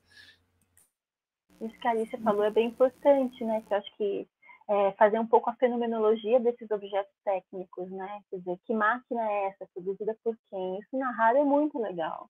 Até quem é que financiou? Quem é que pagou? Quem é que fez? De onde vem os vincos? Para onde vai? Interessa a quem, né? Então não são, não se trata de ser ou não a favor de máquinas, mas da onde está vindo o projeto. Por isso que é um projeto político sempre. Né? Não dá para fazer grandes discursos mega uh, sobre os temas mais, eu acho. Né? Essa história conecta também, eu acho, com a discussão de tecnodiversidade que hoje está aparecendo, porque é, parece que essa visão da técnica, de que existe uma coisa que é a técnica, a técnica significa processos que ninguém vai ter que se ocupar deles e que simplesmente são automáticos e acontecem, né? É meio que uma ficção específica de um determinado desenvolvimento histórico e que se você começa a multiplicar as versões do que, que pode ser a técnica, também começa ao mesmo tempo a se nublar a, a, distinção mesmo entre a técnica e a natureza, e as relações entre técnica, natureza e cultura em, em diferentes contextos, né? E aí é, toda essa discussão sobre se a placenta é de Gaia ou não é de Gaia e o que que é, né, o que que é uma, um projeto de ectogênese tecnológico moderno e o que que é um projeto, sabe, tudo tudo começa a aparecer como variantes, né? Porque tudo está emergindo da, da, da, Terra, né? Tudo, tudo são desenvolvimentos que, enfim. Mas também é algo que precisa ser feito, né? Você precisa ser, não, não basta teorizar isso, né? Precisa fazer essas coisas. Mas eu estava falando, eu estava falando com, com o Tom hoje, é, acho que eu mandei um áudio para você falando do, dessa história de ectogênese. Eu falei assim, aí você pode imaginar também é, toda a força do, do digamos assim, é, de um, é, vamos chamar assim, de um feminismo ludita, né? que vai justamente considerar a máquina a sua inimiga e vai quebrar a máquina e, e na verdade vai fazer isso em favor, por exemplo, para continuar no, no, no, polo no polo Firestone Reach, é, no, no, no, justamente para ficar justamente do lado da ideia de que você quer preservar é, a maternidade como alguma coisa que é parte da vida ou da potencialidade das mulheres. Então você vai dizer assim, não, isso não vai, isso não vai ser arrancado das mulheres. E na medida em que você faz isso, isso é um gesto antipatriarca, antipatriarcalizador também, né? Eu acho que esse, essa é a potência da, da, da Reach que a Alice estava apontando também, né? É, a potência é de dizer, olha, na verdade, quando você faz isso, você não está simplesmente transformando, é, é, mantendo a, a, a, natureza e a, o vínculo entre mãe e natureza, né? e mãe e natureza. Você está, na verdade, está desarticulando uma estrutura patriarcal que estava que tava orientando a reprodução. Então, eu acho que tem uma. É, o, o, drama, que é o, que é o drama cosmopolítico em geral, né? o drama é que você tem é, uma estratégia, digamos assim, de combate ao patriarcado é, do lado da Firestone, você tem uma estratégia de combate ao patriarcado do lado, do lado da Reach, porque a questão não é simplesmente manter as coisas do jeito que do jeito que estão, porque na verdade aí, aí você acentua a diferença sexual e toma a diferença sexual como uma, uma forma de combater é, como, como uma como uma, sei lá, uma, uma, uma maneira de lutar contra contra o patriarcado, né? contra o controle do, do, dos corpos. Você vai dizer assim, não, agora esse, é, isso aí não vai ser tomado de mim, eu vou tomar isso de volta, né? É, vou tomar o meu corpo, o meu útero de volta. Então, eu acho que tem toda aí uma, uma política do útero, como tem uma política da placenta, né? que que, que, essa questão invoca, né? Por isso que, assim, por isso que eu, eu, eu tendo a pensar, talvez até por, é, eu acho que pela minha função de, de âncora no, no, na discussão, eu tento pensar, eu tento pensar que é, deve ter uma, uma tensão uma tensão é, Firestone Reach também no que a no que a, no que a Marília estava pensando, né? A Marília estava trazendo, né? Quando ela estava falando das pacientes de Gaia, né? Porque é, de um lado você tem você tem uma restauração que, é, que, que não é só restauração, mas é também uma capacidade de transformar é, a estrutura de poder, né? A estrutura de poder, por exemplo, da, da, da do, do plantation, né? Da plantation, que eu acho que é a estrutura que, que se opõe à estrutura da floresta, né? como, eu, como eu pensaria nisso. É, e, e, e, de outro lado, você tem justamente a ideia de que você vai tomar é, você vai tomar o plantation de assalto quando você é, de fato poder, puder artificializar completamente a produção de, dos meios de subsistência.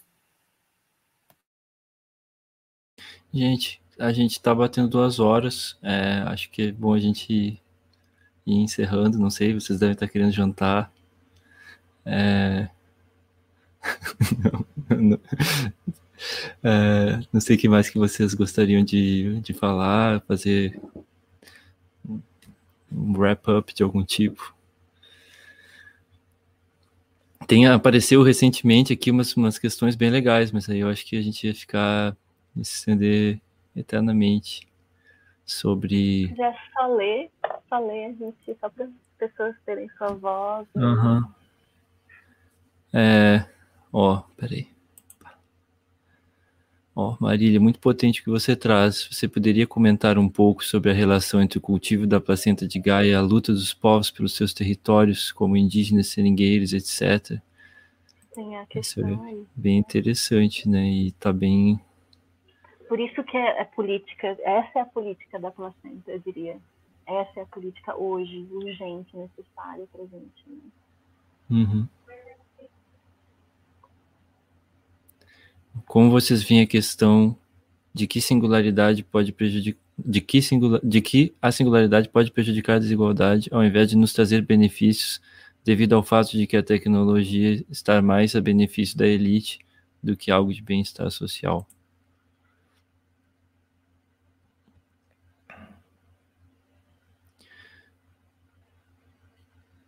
Enfim.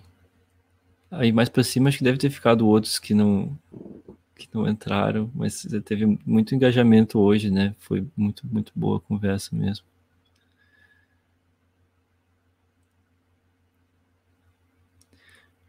Mas então a gente começa o ritual de encerramento. Bom, então tá. Então, gente, muito obrigado por, por, por essa discussão incrível.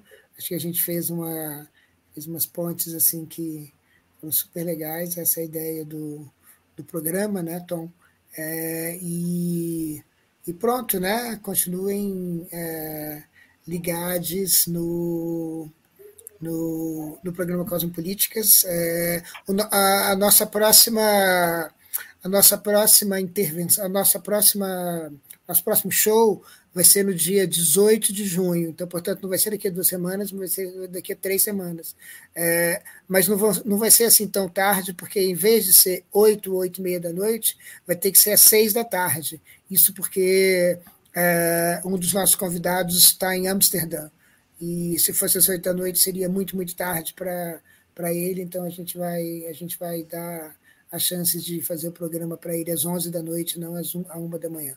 Mas é, Obrigada, obrigado a todo mundo e é, é, até a próxima. E pronto, né? Eu estou falando isso, mas não é para é encerrar, é só para encerrar a minha participação. E se vocês quiserem falar alguma coisa, Tom, é, Maria, Bom, Alice. É, vamos falar de novo dos episódios que estão vindo, né? Que, como é que é? O próximo tem o próximo está marcado? É, então, o próximo é dia 18, como eu falei, às seis da tarde, é, é sobre o judaísmo decolonial. Eu acho que é um pouco, um pouco na esteira do, do que aconteceu no, no, no é, na Palestina nos últimos, nos últimos, no último mês, no último mês e meio. É, mas, na verdade, é bem mais amplo que isso e tem a ver com a decolonialidade em geral.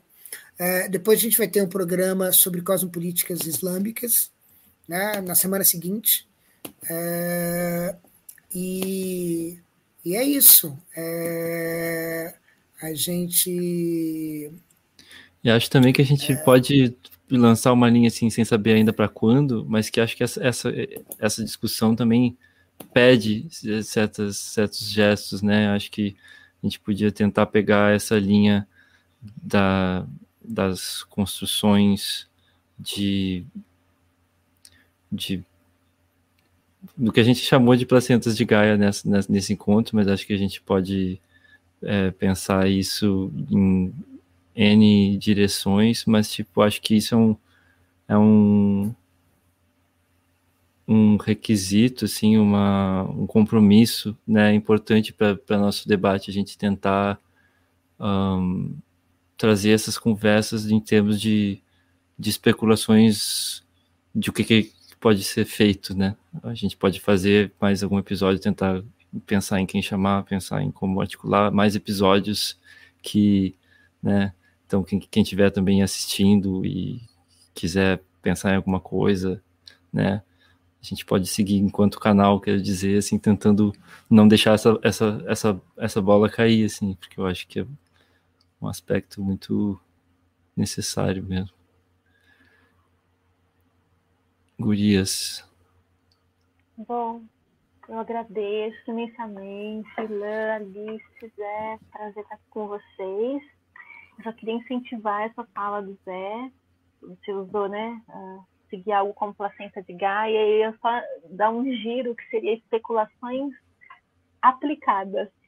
Porque eu acho que a gente está precisando mesmo de conhecimentos, de técnicas, de, de, de, de intervenções, de, de, conhecimentos que venham à tona novamente. A gente tem toda uma história do movimento livre brasileiro, a gente tem, enfim, de agricultura, de permacultura, de pessoas que estejam fazendo coisas. Né?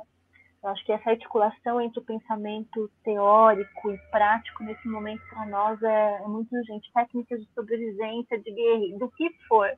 Técnicas, é, enfim, a placenta de Gaia, ela é um experimento um material assim, do GOT, né? eu acho que, que nos inspira a especular futuros possíveis, mas a partir de ações que estão sendo feitas e conhecimentos que nós já temos, não que a gente precise inventá-los, né? deixa, só deixa essa meu, minha vontade, serei fã assídua dos episódios. Não, e dá, dá para voltar, né, gente? A, a, gente sempre fala para os convidados de primeiras vezes que o, o transe re, repete bastante os convidados, então é só ficar né, perto que a gente segue conversando. Muito bom, muito obrigada. É, então, queria agradecer, gente, pelo convite pedir desculpa pela maluquice, né, a ausência de um pensamento linear, mas faz parte. Eu queria agradecer muito, porque eu acho que essa conversa destravou algumas coisas aqui e, e enfim, as coisas vão fluir aqui também melhor, né? Então, queria agradecer pela troca, sempre muito é, bom estar com a Marília. Marília sempre tem umas ideias né, que fazem a, as coisas se movimentarem. Então, eu queria agradecer mesmo por esse convite pelas intervenções pelo chat, foi tudo bem, bem massa. Eu estava bem angustiada e foi ma muito massa. Obrigada, gente. Eu, eu, também, eu também estava. Mas quando eu vi que era você, falei, que massa, vamos lá com a Alice, que também tem umas ideias, e lá que tem outros, conhecer o Zé. E foi ótimo, foi ótimo. Valeu, gente. Então vou encerrar aqui. De qualquer forma, a gente segue na, na linha, mas valeu e bom, fica até a, a próxima, os convites estão aí. Boa noite.